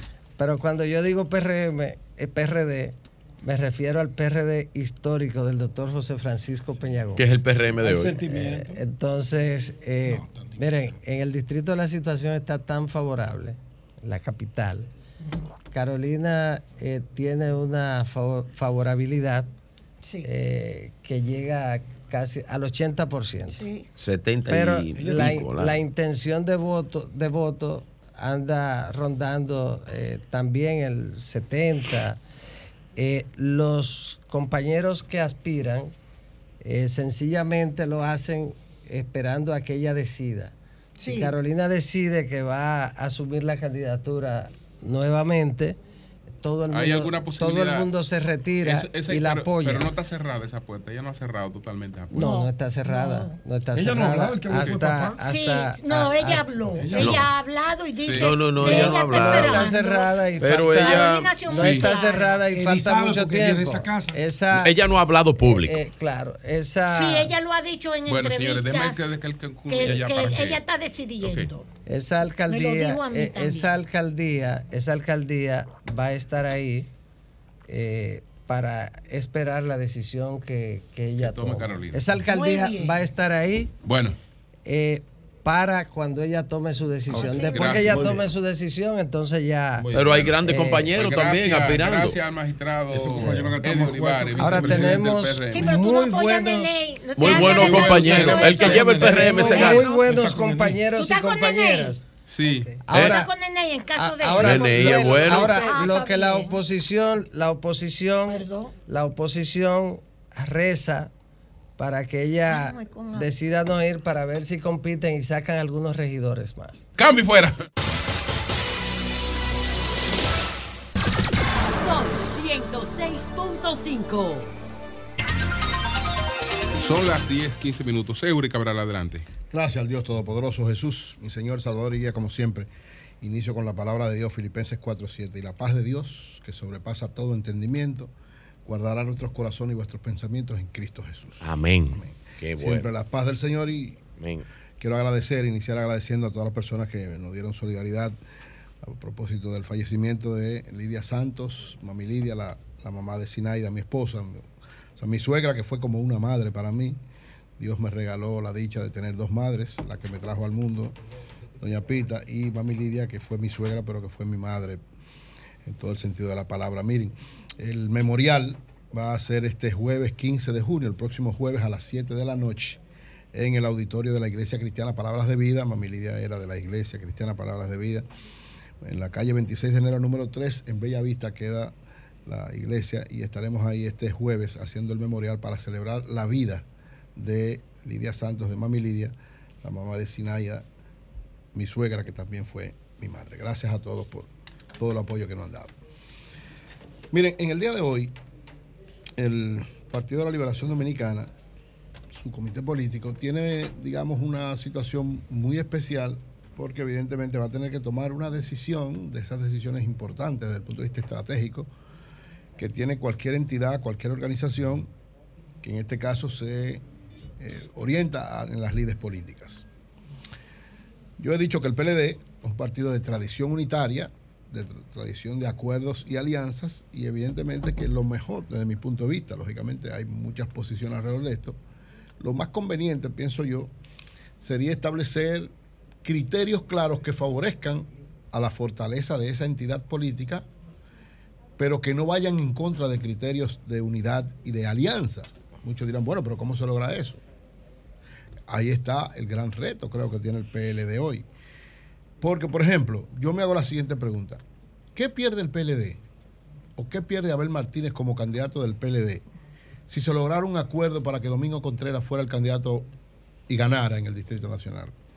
O Luis Alberto en Santo Domingo Este, o Yaco Alberti en Lo Alcarrizo, o Víctor Fadulo o, el otro candidato en- en Santiago, o Nelson Guillén en San Cristóbal. Es decir, en los sitios, yo digo, un- la visión de la unidad debe ser, usted la hace en función de que le favorezca, pero no puede ser contrario a la unidad. Muchos La dicen, pregunta, no, camarada, es ¿a cambio de qué? si no, muchos dicen no. ¿A cambio dicen- de qué? Muchos dicen Eso un todo. argumento que tiene mucha, mucha fuerza, y es verdad. Hay un argumento que tiene mucha fuerza. ¿A es cambio decir- de qué? Es decir, si eso pasara, entonces hay que darle a la fuerza del pueblo, que es verdad que no tiene estructura todavía y que no tiene y que le va, le va, a faltar en algunos lados hasta poder llevar candidato, entonces que sería fortalecerlo y eso repercute negativamente desde el punto de vista del candidato presidencial. Eso tiene lógica también. ¿Qué es lo que hay que hacer? Pesar. Porque yo le voy a decir una cosa, si el PLD logra las principales plazas políticas que determinan incluso mucho para las elecciones de, de mayo, si logra plazas importantes en el plano municipal, tiene más fortaleza para su candidato y para ellos como partido en las elecciones ¿Te puedo hacer una pregunta? Esa posición que tú tienes, pues te la respeto porque es tu posición, pero es una posición tuya, es una posición que hay en el PLD para joder a Abel y seguir fuñendo con eso. Después que ya el PLD ha decidido que van a ir y que Abel ha dicho por dónde que van. O sea, a mí me llama la atención tu insistencia, siendo tú una gente tan vinculada al PLD, de la misma posición anterior a, a lo que Abel y el PLD ha No, en el decidido. PLD no, en el PLD no se ha decidido, oye que se decide. Pero es que tú insistes tanto en eso que a mí me llama la atención. No, porque- es para joder a Abel. No, yo- ustedes siguen hablando de eso. Yo creo lo contrario a usted. Yo también Ah, respeto perdón. su posición, pero yo creo todo lo contrario. Yo creo que una posición en esta orientación, es decir, el. PLD estableciendo condiciones que le pero favorezcan. que ya dijo Uri lo que No, no lo ha dicho, va. pero yo- sí, lo ha dicho Abel, Pero- dijo. pero y lo dijo aquí. Pero escúcheme, déjeme decir, el PLD tiene hoy una reunión. de- Entonces, hay Pero una oiga, posición así no, el pero PLD óigame. de joder a Abel. No, no, oiga lo que es. Hoy el PLD, el Perdón. comité, dice en los estatutos del PLD que el comité político que bien, establece las ok. políticas unitarias Sigue. de alianza. Entonces, hoy es que se decide. Está bien. O sea, ¿por qué la discusión está? Porque evidentemente hay dos posiciones. Yo supongo que el PLD tiene la, la, la visión y la fortaleza de que lo que se decida todo el mundo lo va a apoyar.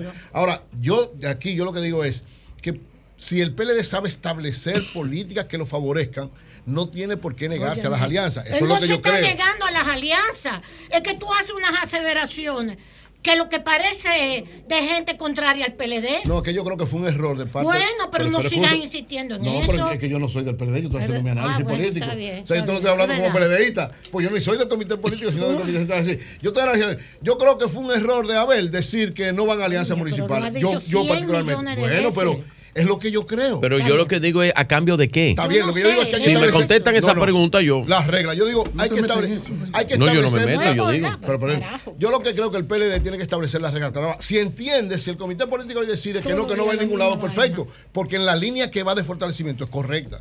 O sea, la línea que lleva de fortalecimiento es correcta. Ahora, particularmente yo creo que podría haber más fortaleza si logra ganar en las elecciones municipales las principales Eso plazas está ya. Entonces, no, no, eso no está. Es Claro hoy, que- no, es que no, hoy. yo creo que usted no tiene la información Ah, entonces perdón. completa. Hoy es que se decide. Entonces, a partir de hoy ya sí Oye, se tiene que cerrar. No, para que la gente que no esté de acuerdo con eso se vaya para otro No, porque no, partido. el- el- el que no Porque está de acuerdo está lo que va a tener que bueno. sumarse. Lo que es, es fuñir a Abel y No. fuñir a Abel y fuñir a Abel. yo creo Pero que ¿quién Abel- quiere fuñir a Yo ver? creo que a favor- a Abel le ¿Es favorece, es Abel le favorece más No, si se decidiera algo en esta naturaleza. Pero bueno, poniendo en, duda la decisión. Sí. Él es el candidato, cojo sí, yo. pero no es el partido. Él es el partido No, ahora mismo. no, no. Él es el partido. Y ustedes quieren opacar a Abel. Bueno, No quieren no, opacar. no sea le Y la gente con- quieren opacar a Abel. Yo creo que el PLD debe tener una visión mucho más Eh, amplia hoy. bueno. Ojalá decida lo más correcto, pero Está lo que bien, decida. Lo importante es que siga ese, ese partido siendo una opción importante, una fortaleza importante, pero ojalá hoy tomen la decisión que entiendan más conveniente y más correcta y todo el mundo marche por ese lado. Miren, por otro lado, finalmente, en Edwin Caraballo, en una entrevista que se le hizo nuestro amigo y hermano Julio Martínez Pozo en toque final, dio algunas claves importantes a propósito de la investigación que hizo Educa sobre la educación en República Dominicana. Aspectos sumamente importantes de cómo debe manejarse la visión de la educación en este momento, sobre todo para enfrentar el hecho de que estamos en los últimos lugares, a pesar de la gran inversión que en términos económicos se ha hecho. Y él decía dos o tres elementos que voy a mencionarlo rápidamente, prácticamente como titulares, que en algún momento habrá discusión sobre eso, y creo que es un reto para quienes están, sobre todo para la ADP y para quienes están al lado del elemento educativo. ¿Qué dice él? Que ha habido una gran inversión en términos de infraestructura, pero que hay que trabajar lo que él llama los procesos de gestión. ¿Y qué dice él que son los procesos de gestión? Es decir, usted tiene que evaluar punto por punto cuáles son las cosas débiles y actuar frente a esas cosas débiles. Él dice, por ejemplo, hay un, déficit grande en la enseñanza de la lengua y de la matemática. Dos elementos clave para la enseñanza global de las personas. Entonces, tiene que haber una orientación. Dice él que falta gestión pedagógica e institucional para manejar ese aspecto. Y da una serie de, de elementos fundamentales de cómo están manejando las grandes potencias, cómo están manejando los países como nosotros para trabajar en ese aspecto. Dice, y me parece sumamente importante esto que plantea, en función de cómo están las cosas ahora, el factor familia es un elemento crucial para el aprendizaje en este tiempo.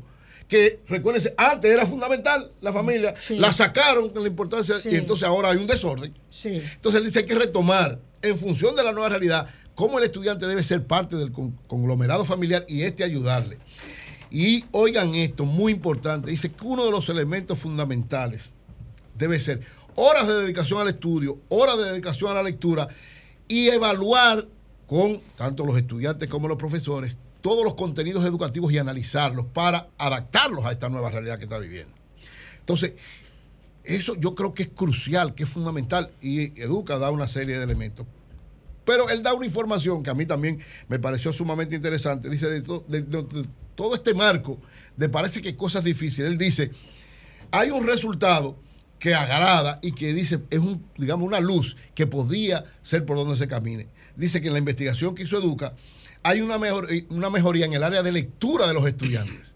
Hay deficiencia en matemática, hay deficiencia en lengua, pero en términos de lectura, o sea, los estudiantes, dice él, en comparación con años, dos, tres años, cuatro, cinco años, han aumentado la, la lectura en todos los órdenes, desde libros físicos, libros digitales y eh, proyectos que le ponen en la escuela. Pero ya lo- las, generaciones que vienen no van a tener que ser intensivos en lectura. Eso bueno, no va a ser importante. está bien, dice, dice Duca, y yo estoy de acuerdo con él, que la lectura es uno de los elementos más importantes. ellos lo están viendo de la perspectiva de ellos, Está no de la bien. nueva generación. Está bien, pero yo estoy hablando de ellos. Yo estoy hablando- Pero es que ellos no, ellos no son los que, ellos no son los que van a recibir la pero está bien, pero yo Tú tienes que diseñar para quien la va a recibir, no para él. él dice que él dice, y yo estoy de acuerdo con él, que para los que la van a recibir, aumentar su capacidad de No, lectura. hombre, bueno, no. está bien. Bueno, ¿Tú crees que no? Yo No creo que sí.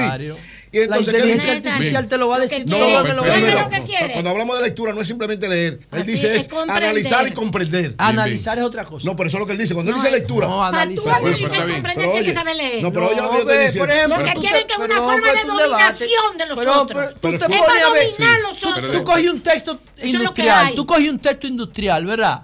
Un texto de literatura o de ciencia o de jurídico. Y tú lees Seguro. 500 palabras. Y el mensaje, cuando tú exprimes ese texto, cuando te le quitas toda la ornamentación, el mensaje queda en 100 palabras. Sí, pero oye, 99, bueno, bien, 90. perdón. Oye, 900 palabras están de Pero más. oye, lo que y, dice la, y la informática Pero- Bien, corrige bien, eso. Oye, lo que dice él. uno tiene que leer tus Pero- disparates. pero vamos a concluir Lo que parte dice él y yo estoy que- de acuerdo es cuando se habla de Es lectura para dominar, esa es una forma de dominación es entender de lo- los otros. No, entender lo que es la Él no lectura. sabe leer Bien, y bien. escribir. Una forma de No, dominación. lee coño. cosas No, de la peor forma que hay. Oigan, hay Perfecto. de crisis. la peor forma que hay. hay crisis. Para dominar los otros. Hay crisis en matemáticas y hay Bien. crisis en, en, De eso en que se lenguas. trata esta y uno de los elementos que conforman esa crisis es que la- los estudiantes ni siquiera a veces comprenden lo que Claro. están leyendo. Entonces hay que Claro. trabajar en ¿Qué eso para que para que puedan tener un criterio de innovación. Que haya Mañana- mañana voy a Bien. Y el resto que Sí, no de, crear, nada. de crear nuevas cosas y de avanzar en ese aspecto. O sea, yo creo Una forma de dominación. Yo creo en eso que dice Duca y que Sí. dice Edwin Caraballo. Es decir, han habido grandes transformaciones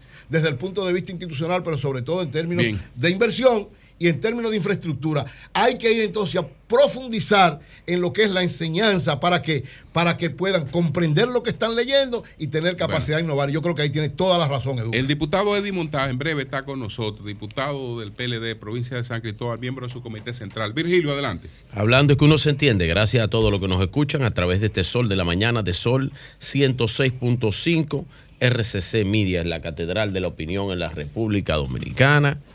Saludo para todos los que nos escuchan, esperando que hayan tenido un fin de semana no tan caluroso porque de verdad que habían sitios donde tú encontrabas la ropa y un charquito. Ese charquito era la gente que se había derretido eh, en este fin de semana. Qué duro estuvo el calor, señores. Qué duro estuvo esto. Miren, nosotros fuimos hace unos meses a la romana eh, y nos llevó el Ministerio de Vivienda y Edificaciones que dirige el buen amigo, el ministro Carlos Bonilla. Y nosotros estuvimos ahí presenciando pues la inauguración del hospital de Villahermosa en La Romana.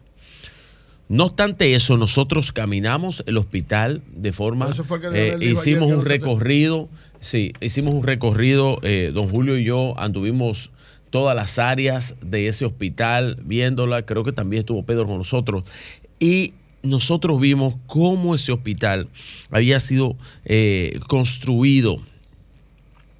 En aquel entonces, inclusive, eh, se había hablado, bueno, pues la obra venía, bueno, sí, había un hoyo del parqueo y la obra tenía, eh, dijo el ministro, un 20%, cuando él la recibió, casi un 20%, y la entregó al 100% hace unos meses. Pues ayer, el expresidente Leonel Fernández parece que le mal informaron, porque estoy seguro que él no fue ahí y le dijeron que había una situación y que habían zonas cerradas del hospital y que el hospital tenía eh, de Villahermosa, acabado de inaugurar, no servía y que no había electricidad.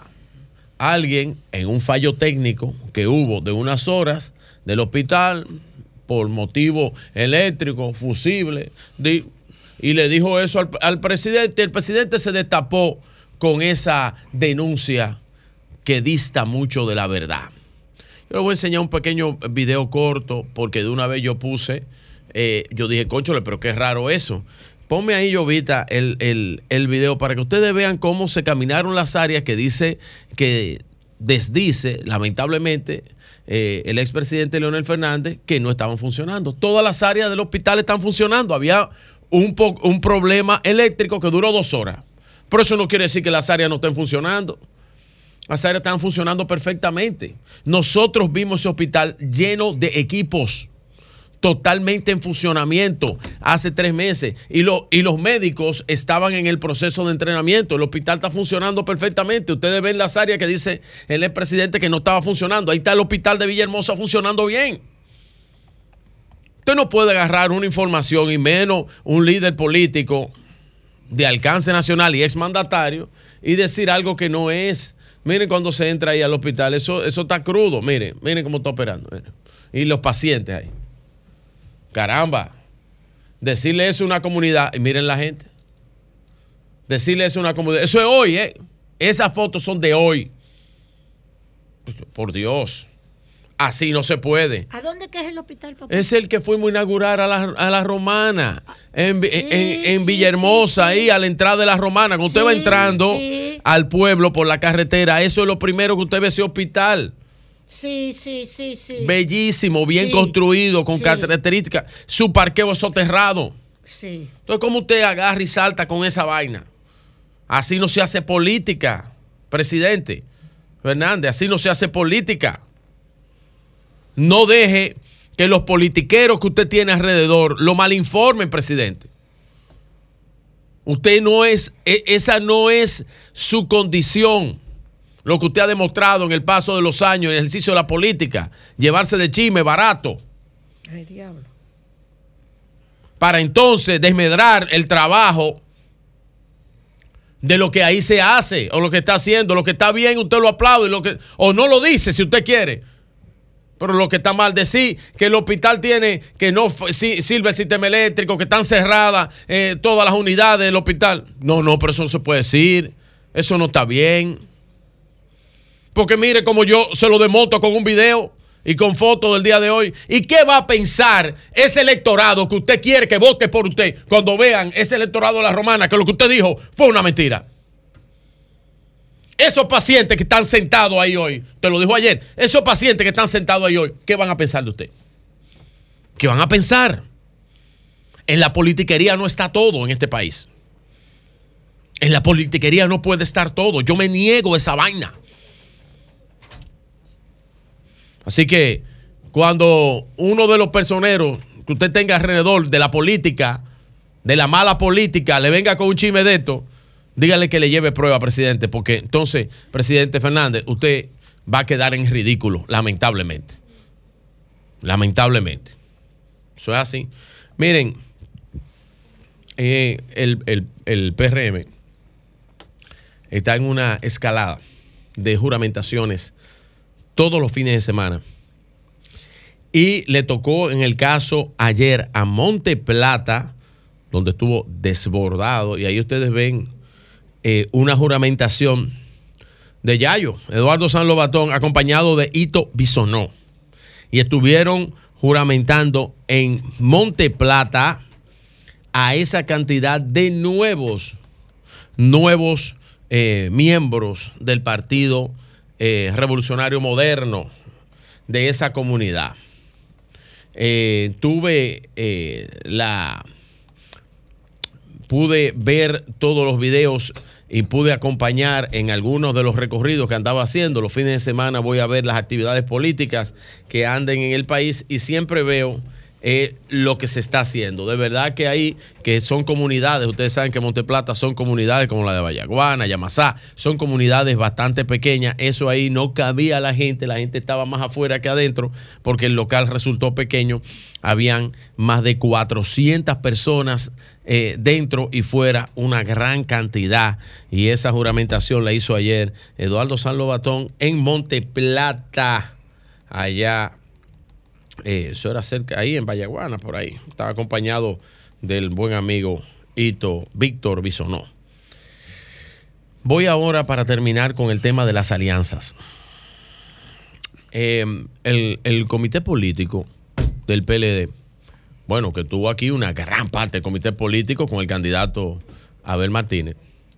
Pues el comité político va a decidir hoy el tema de las alianzas. Enrique Cabral en su comentario decía, bueno, pero que habría que ver algunos sitios. Mi pregunta no es esa.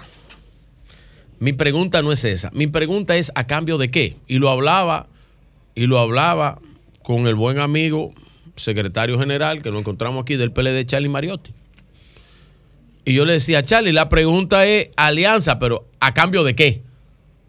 ¿Qué te puede dar el otro que tú necesites?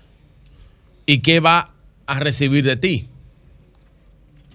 Si bien es cierto, hay algunos candidatos que se pueden fortalecer del PLD en un plan de alianza con la Fuerza del Pueblo. Ahora, ¿la Fuerza del Pueblo lo va a dar de gratis? Porque si es de gratis, pues, pues sí. Ahora, si a cambio de un apoyo en que ganen todos los municipios y lo vamos a apoyar en todos los municipios y ustedes apóyenme a las presidenciales, entonces ahí sí estuviera un sabotaje a la candidatura de Abel Martínez. Porque aparte no lo necesita, porque tú no tienes el- el- el- la fuerza del pueblo, es un partido unipersonal. Unipersonal. Ahí están diciendo que van a hacer una reunión y que van a presentar todos los candidatos que ellos tienen. Bueno, pues los sacarán no sé de dónde, de abajo de la tierra, porque los que están ahí, ninguno aspiran ni quieren ser candidatos. ¿Cuáles son entonces los, los jodidos candidatos que quieren presentar? Porque nadie sabe quiénes son. ¿Cuáles son los que van a ocupar las casi 7 mil plazas que necesitan las elecciones, tanto de febrero como las elecciones de mayo? ¿Cuáles son? ¿Cuáles son? Es más, que me digan cuáles son los diputados de la capital, de la gran capital, que ellos tienen para llenar una boleta. No tienen. No tienen. Leonel Fernández parece el conejo Bo, Bo Boni. Tuvieran que ponerlo candidato a senador, candidato a diputado, candidato a alcalde de diferentes comunidades porque no tienen. Están saliendo a buscar y van a salir a socavar, claro, a donde ellos tienen cabida por la suma cero, donde ellos tienen forma de cómo buscar, que es en el PLD. Ellos van a ir a buscarle al PLD y por eso el PLD no puede hacer contubernio con el que le está sacando de la matriz, que salió de ahí mismo, conspiró con ellos y que le sigue sacando gente para llevársela. Por eso, por eso y otras cosas más, un buen amigo, eh, el buen amigo, eh, bueno, como le dicen, eh, eh, Martínez, J. Martínez Brito, pues renunció en este fin de semana de la Fuerza del Pueblo. Renunció y dijo, pero ahí no hay oportunidades porque es un partido de una sola persona y el único, y el único desarrollo político que hay es el de una sola persona. Y salió de ahí J. Martínez Brito, que es un comentarista también. Aparte, un tipo muy talentoso. J. Martínez Brito un gran amigo. Y se fue de la Fuerza del Pueblo. No hay forma. No hay forma posible que la fuerza del pueblo demuestre nada. Aquí quedó uno de sus miembros, venía a este programa a hablar conmigo de su candidato y no lo he visto. No lo he visto y me retó hasta en Twitter y no lo he visto. Porque no puede venir aquí a discutir conmigo. Cuando discuta conmigo, yo que tengo encuesta todos los días, vamos a tener provincia por provincia, municipio por municipio, y vamos a tener que decir a mí quiénes son los candidatos y los líderes que ellos tienen, que puedan, ni si- que puedan siquiera participar y salir eh, airosos. Oigan bien, participar y sacar más de un 20% en los municipios de este país, don Julio. Cambio fuera.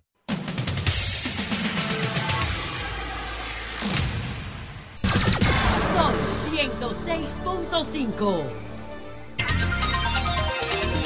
El diputado Eddie Montaz, miembro del Comité Central del PLD, diputado eh, por la provincia de San Cristóbal, está con nosotros. Buenos días, Eddie. En San Cristóbal fue que se cayó el edificio. Lo pegaron con saliva. Bueno, primero, muy buenos días. Yo creo que faltó algo, porque Sí. yo soy un familiar más de este equipo. Así es. es. histórica. A propósito de lo que dice la luz, ¿qué, eh, ¿tú sabes algo de lo de ese de edificio? Miren, yo, ese, ese es justo en el sector que queda del lado, al lado donde yo nací, que es el sector de Villa Valdés en San Cristóbal. A mí me gustaría esperar los resultados de la investigación, porque es probable que la aprobación de los planos y demás esté correcto. Ahora, la supervisión, la ejecución de lo que se dijo que se iba a hacer, puede que esté el error. Entonces, yo quiero esperar para ser responsable con el planteamiento sobre ese tema. Lo lamentable es que en este momento sigan pasando esas ¿qué pasó? situaciones. Se cayó. Sí, situaciones Sí. así. Y en la práctica. ¿Terminó de caerse o está cayendo? No, ya, ya lo derrumbaron. O sea, los dueños, es una propiedad privada y los dueños ya ayer intervinieron, vi que estaban interviniendo y terminando de derrumbar lo que en principio había generado la situación. Y es normal lo que dices, que debes esperar a tener más datos antes de opinar, pero ya algunos han opinado de que por la forma en que se cayó se nota que no cumplieron con, con lo básico. Sí, pero no solamente, oigan por qué yo quiero que esperar la investigación, porque no solamente es porque tiene vicios de construcción, que está más que claro, pero una cosa es que tenga la permisología y lo hayan Claro. construido mal, y otra cosa es que las autoridades sean negligentes por no dar la permisología para eso. ¿Cómo así? No entiendo, espérate. Una cosa es que se haya aprobado el- los permisos y los planos que se depositaron estén y el cálculo estructural sea de manera correcta. Claro. Ahí la institución está actuando bien. Pero otra cosa, y que no se haya ejecutado lo que ahí Me- se hizo. Entonces no se sabe si es un problema de supervisión o es un problema de que no se dio el permiso para poder hacerlo. Pero si no se dio el permiso, ellos no lo podían hacer. Eh, bueno, un Porque el estado permiso real. va primero y la y la ejecución luego. Es un estado que se me respete. Dicen, Eddie, me dicen que, que ellos tenían permiso para dos niveles. Tú sabes que la cantidad de niveles lo determina el suelo. Hay que hacer un estudio de suelo. Claro. Claro. Luego de ese Claro. estudio de suelo, el ingeniero estructuralista diseña su acero, que es lo que aguanta una edificación. Pero como la supervisión todavía no es tan universalizada, ellos se arriesgaron y le metieron cuatro pisos Claro. y se le fue de lado. Y San Cristóbal Ay, también impactada por la muerte de la profesora, víctima de un asalto después de... Coño, murió. Sí. Mire, eh, San Cristóbal, yo creo que la última vez que vine aquí también hablé sobre el tema.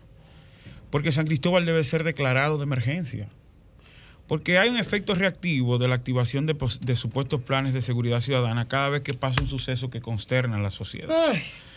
Eh, yo recuerdo que lo dije aquí también, que, que le pregunté a Chu, al ministro del Interior en el Congreso sobre ese tema, la ejecución sobre el plan, y me dijo que no tenía recursos, pese a que este es el año donde de manera histórica el Ministerio del Interior tiene más Y lo que recursos. pasa es que ustedes, hermano. 48 mil millones de pesos. Eh, Entonces- República Dominicana no tiene modelo de seguridad, tiene policía, pero no tiene modelo.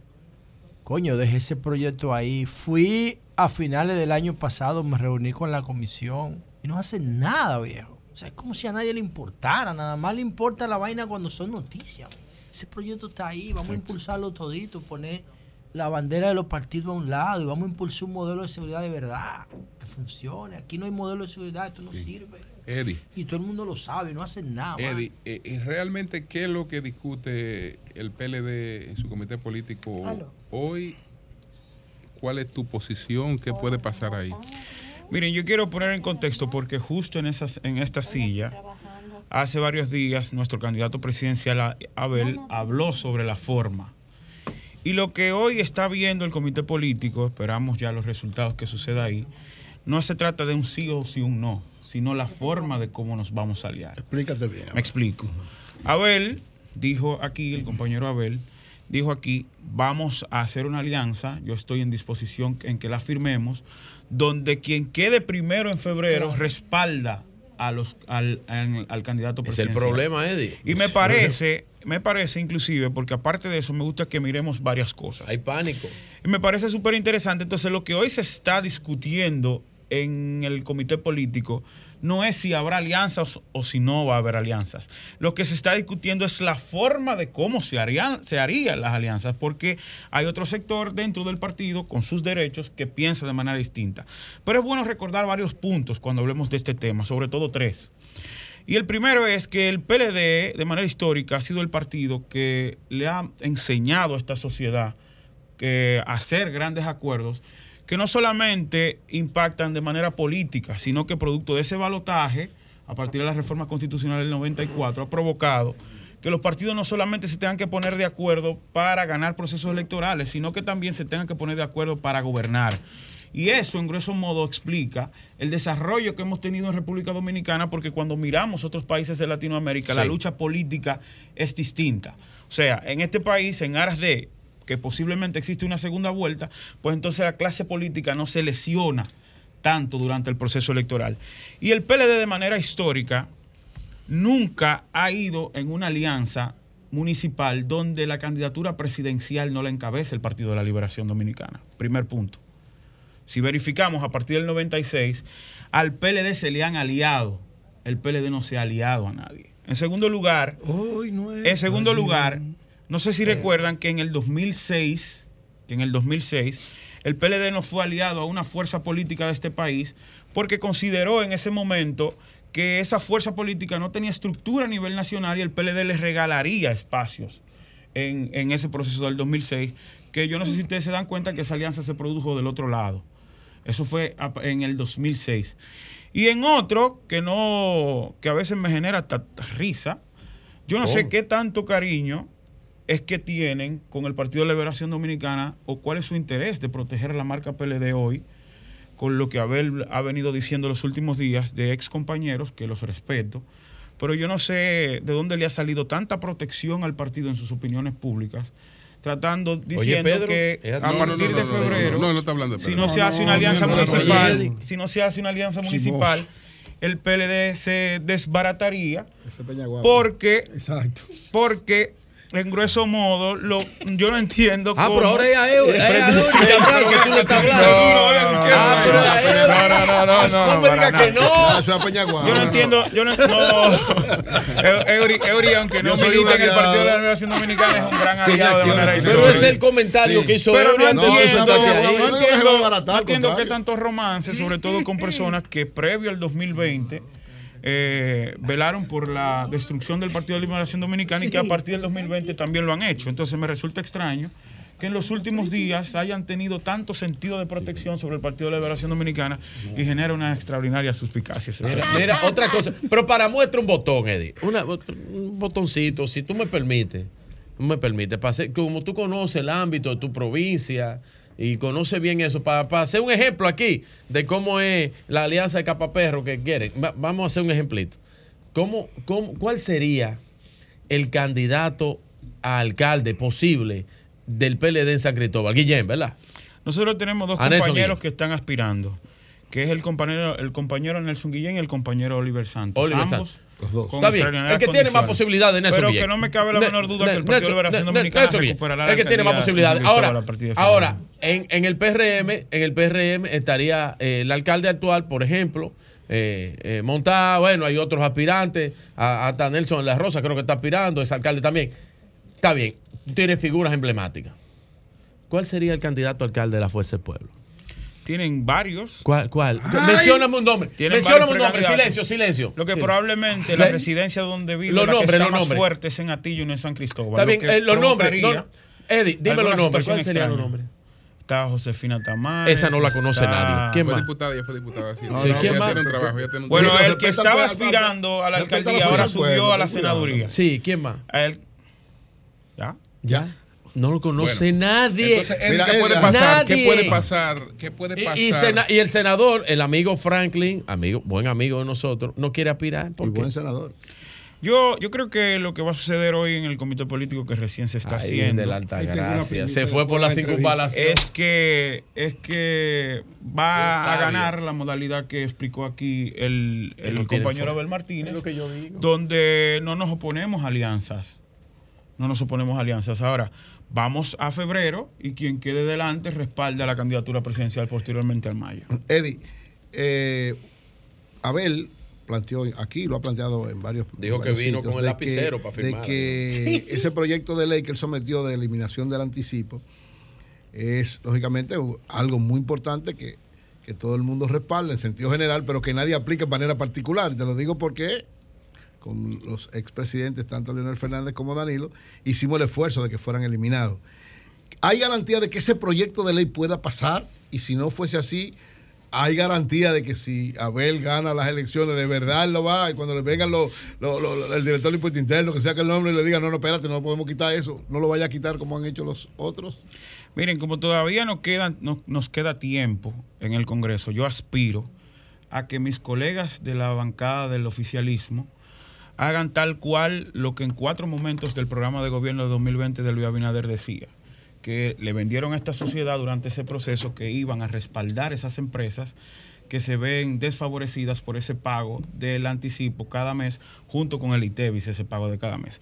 En cuatro momentos del, del programa de gobierno, en cuatro espacios, dice que se eliminaría en este momento. Y yo aspiro que ya esta tarde firmamos todos los diputados, me asumo que, que entraría ya a lo vamos a conocer esta semana para enviarlo a la comisión y yo aspiro rendir informe favorable y que ellos sean coherentes con lo que dice su programa de gobierno. Pero hay otro aspecto también que a mí me gusta llamar la atención sobre el tema, sobre las declaraciones del director de, impuestos internos, que eso serían 8 mil millones de pesos mensuales que el Estado debería de ganar yo diría que era algo distinto. Son 8 mil millones de pesos que los medianos, micros y empresarios en sentido general le prestan a tasa cero cada mes al gobierno dominicano. Ah, Son sí. cosas distintas. Pero hay un aspecto que a mí me gusta sobre, señalar sobre ese tema y es que lo veo reaccionando con, el, con este tema del, del anticipo, pese a que probablemente sea lo que haya sugerido la eliminación, el programa de gobierno. Pero en la, en la aprobación Bueno, el del gobierno del PRM presupuesto... lo dice, y el en presidente Abinader, siendo candidato, lo dijo aquí. Distintos. Lo dijo cuatro aquí. espacios distintos. Y es probable que el hoy director de impuestos lo haya sugerido que se hiciera en ese momento. Pero hay algo que a mí me gustaría que, que resaltemos, y es que durante la elaboración del presupuesto del 2023 hay 310 mil millones de pesos en exenciones fiscales y 125 mil millones de pesos en exenciones fiscales donde no se especifica de manera clara porque te dice persona jurídica. Solamente lo podemos ver en el presupuesto. Y yo nunca vi al director de presupuesto ir a reclamarnos a nosotros que deberíamos modificar eso para reducir las, las Eso es un impuesto de. Leonel Fernández. Claro que sí. Eso es un impuesto de Leonel Fernández. Yo por, creo- ahí, por ahí es que hay que empezar. Yo creo, yo creo que nosotros tenemos que ser justos con el tema y mi ¿Verdad? intención no es respaldarlo, no. Pero- en el pero fue un impuesto de 1992, Leonel en para 1992, buscar cuarto. Provisional, provisional. Provisional. Y ahí lo tenemos. No, pero en el ¿Por 1992, dónde en la fue? ley 5911, se empieza a cobrar ese anticipo. Lo que pasa es que se hacía cada tres meses a un 1.5. Coño, y es Ya posteriormente, a partir Sí. del 2004, entonces sucede. Pero que básicamente, en un contexto, en la tormenta que estamos viviendo de alza de los precios, No, no, baja, eh, baja sin eso, es un- un- diputado, ¿y sin eso. hacer es en un el abuso cuello. y ¿Y es inconstitucional van- que tú pagas un impuesto que ni siquiera has cobrado ¿y la qué- factura. Por eso es que aspiro que los es una colegas... barbaridad ¿Y de qué Leonel harían, haber puesto ese impuesto. y qué harían, y qué harían los que los que no se atreven a aspirar? Porque si, yo, Danilo si yo estoy en un partido y el partido mío no tiene fuerza para yo aspirar, Y yo no aspiro. Yo no, yo no tengo que condicionar a mi partido a que, a que tiene mi partido que buscar con- alianza con otro para yo aspirar. Eh, lo que hay que fajarse, por ejemplo, aquí en la capital, que ni siquiera con alianza se gana hoy. Eh, en- Pero hay más posibilidades con no, bueno, ni siquiera con alianza se gana hoy. Entonces, si tú no te fa- si tú no sales a hacer tu trabajo político, ¿qué es lo que estás embromando?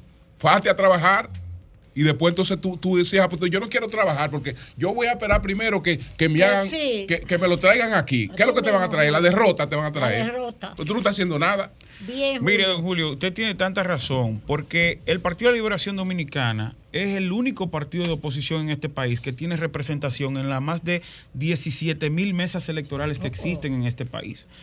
En cada metro cuadrado que existe en República Dominicana existe un PLDista. Nosotros tenemos que confiar en nosotros y en lo que siempre hemos sabido hacer, ganar proceso electoral en los últimos años. Bueno, gracias, Eddie. Vamos a esperar, de todas maneras, vamos a esperar a ver qué, qué decide hoy. Yo con- lo de- con lo de San. Cristóbal, con lo de Vamos San Cristóbal, con lo de San Cristóbal. llamadita. Venimos ahora. Asociación Cibao de Ahorros y Préstamos te da la hora 11 de la mañana. Cuando planificas tu ahorro, vas más seguro a lo que quieres. Con la cuenta de ahorro planificado de la Asociación Cibao, puedes elegir el monto, la frecuencia y el plazo que prefieras. Es como un SAN, pero mejor. Ven por tu cuenta de ahorro planificado y comienza a ahorrar. Asociación Cibao. Cuidamos cada paso de tu vida.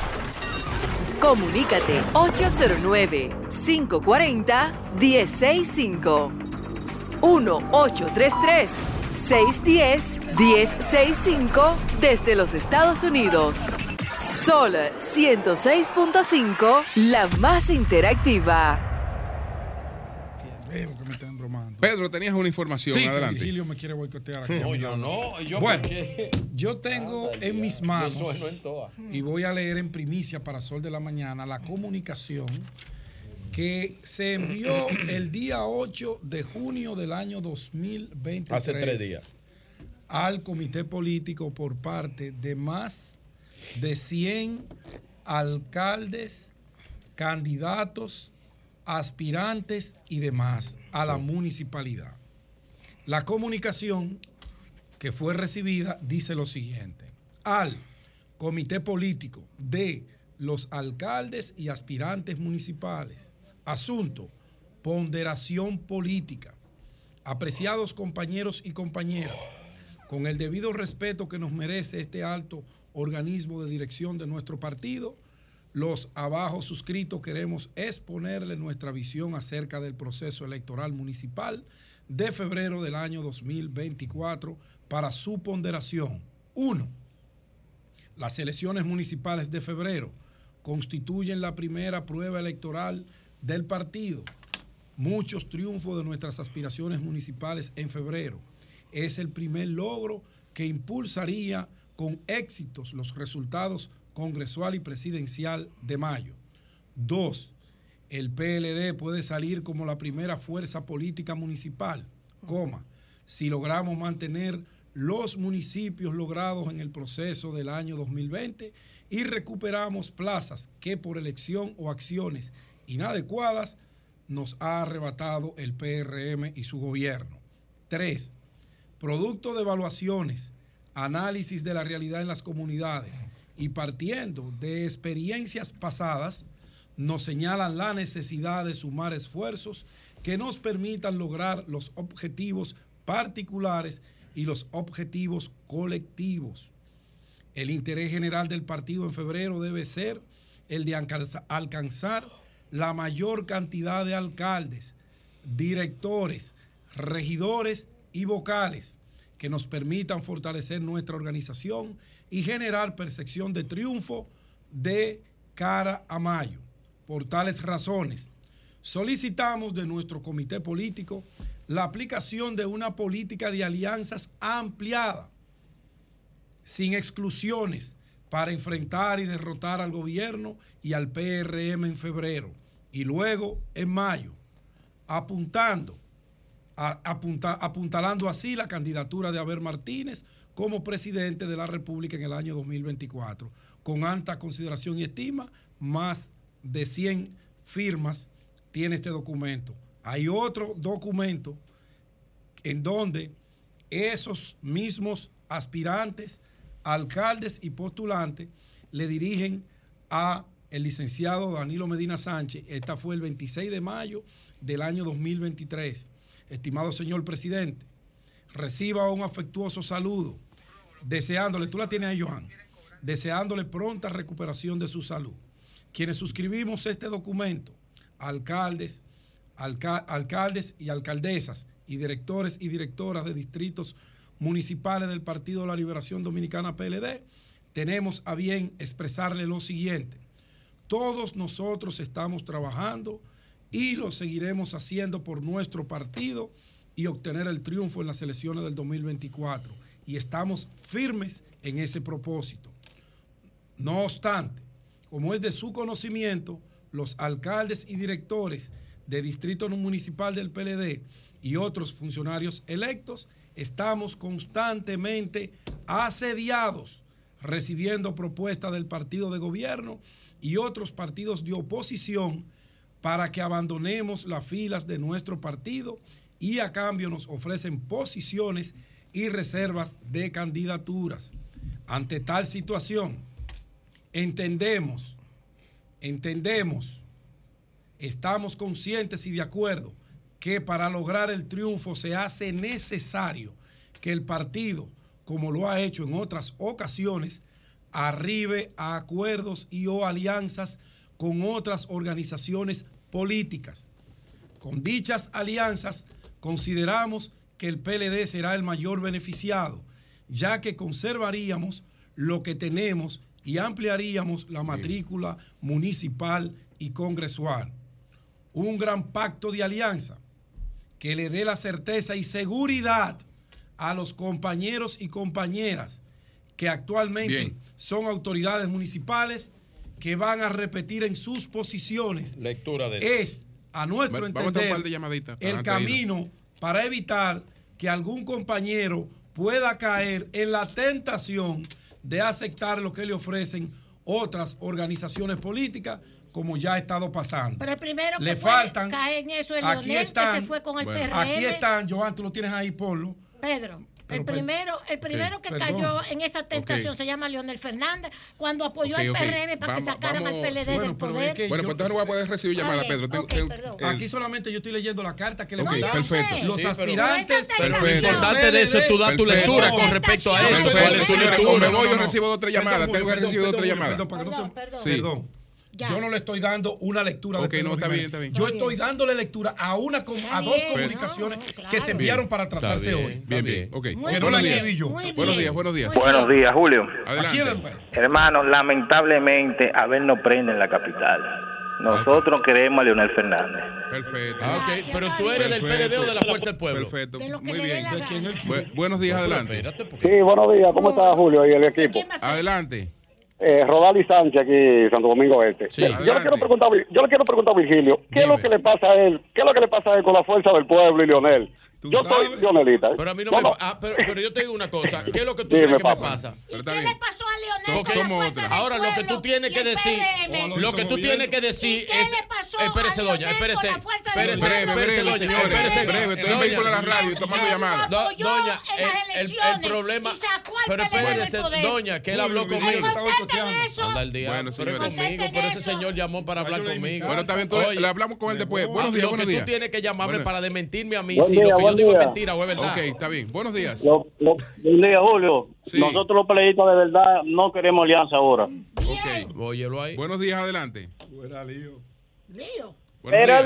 Dios mío, ¿Qué fue? la gente espera la llamada como el niño que quiere la teta o el biberón. Adelante. Un abrazo, Primitiva de la Romana. Gracias. Primitiva. Sí, bueno, eh, yo siempre digo que sin atacar a Lionel, porque él es un ex, él estuvo ayer aquí en mi calle.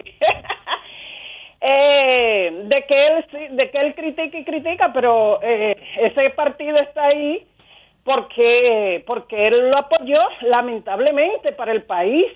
Y para terminar eh, lo del señor Girón y y la flamante señora fiscal que estuvo muy bueno que le dieron esa sobaíta el abogado que le dijo lo que le dijo ridícula estuvo muy bien dicho.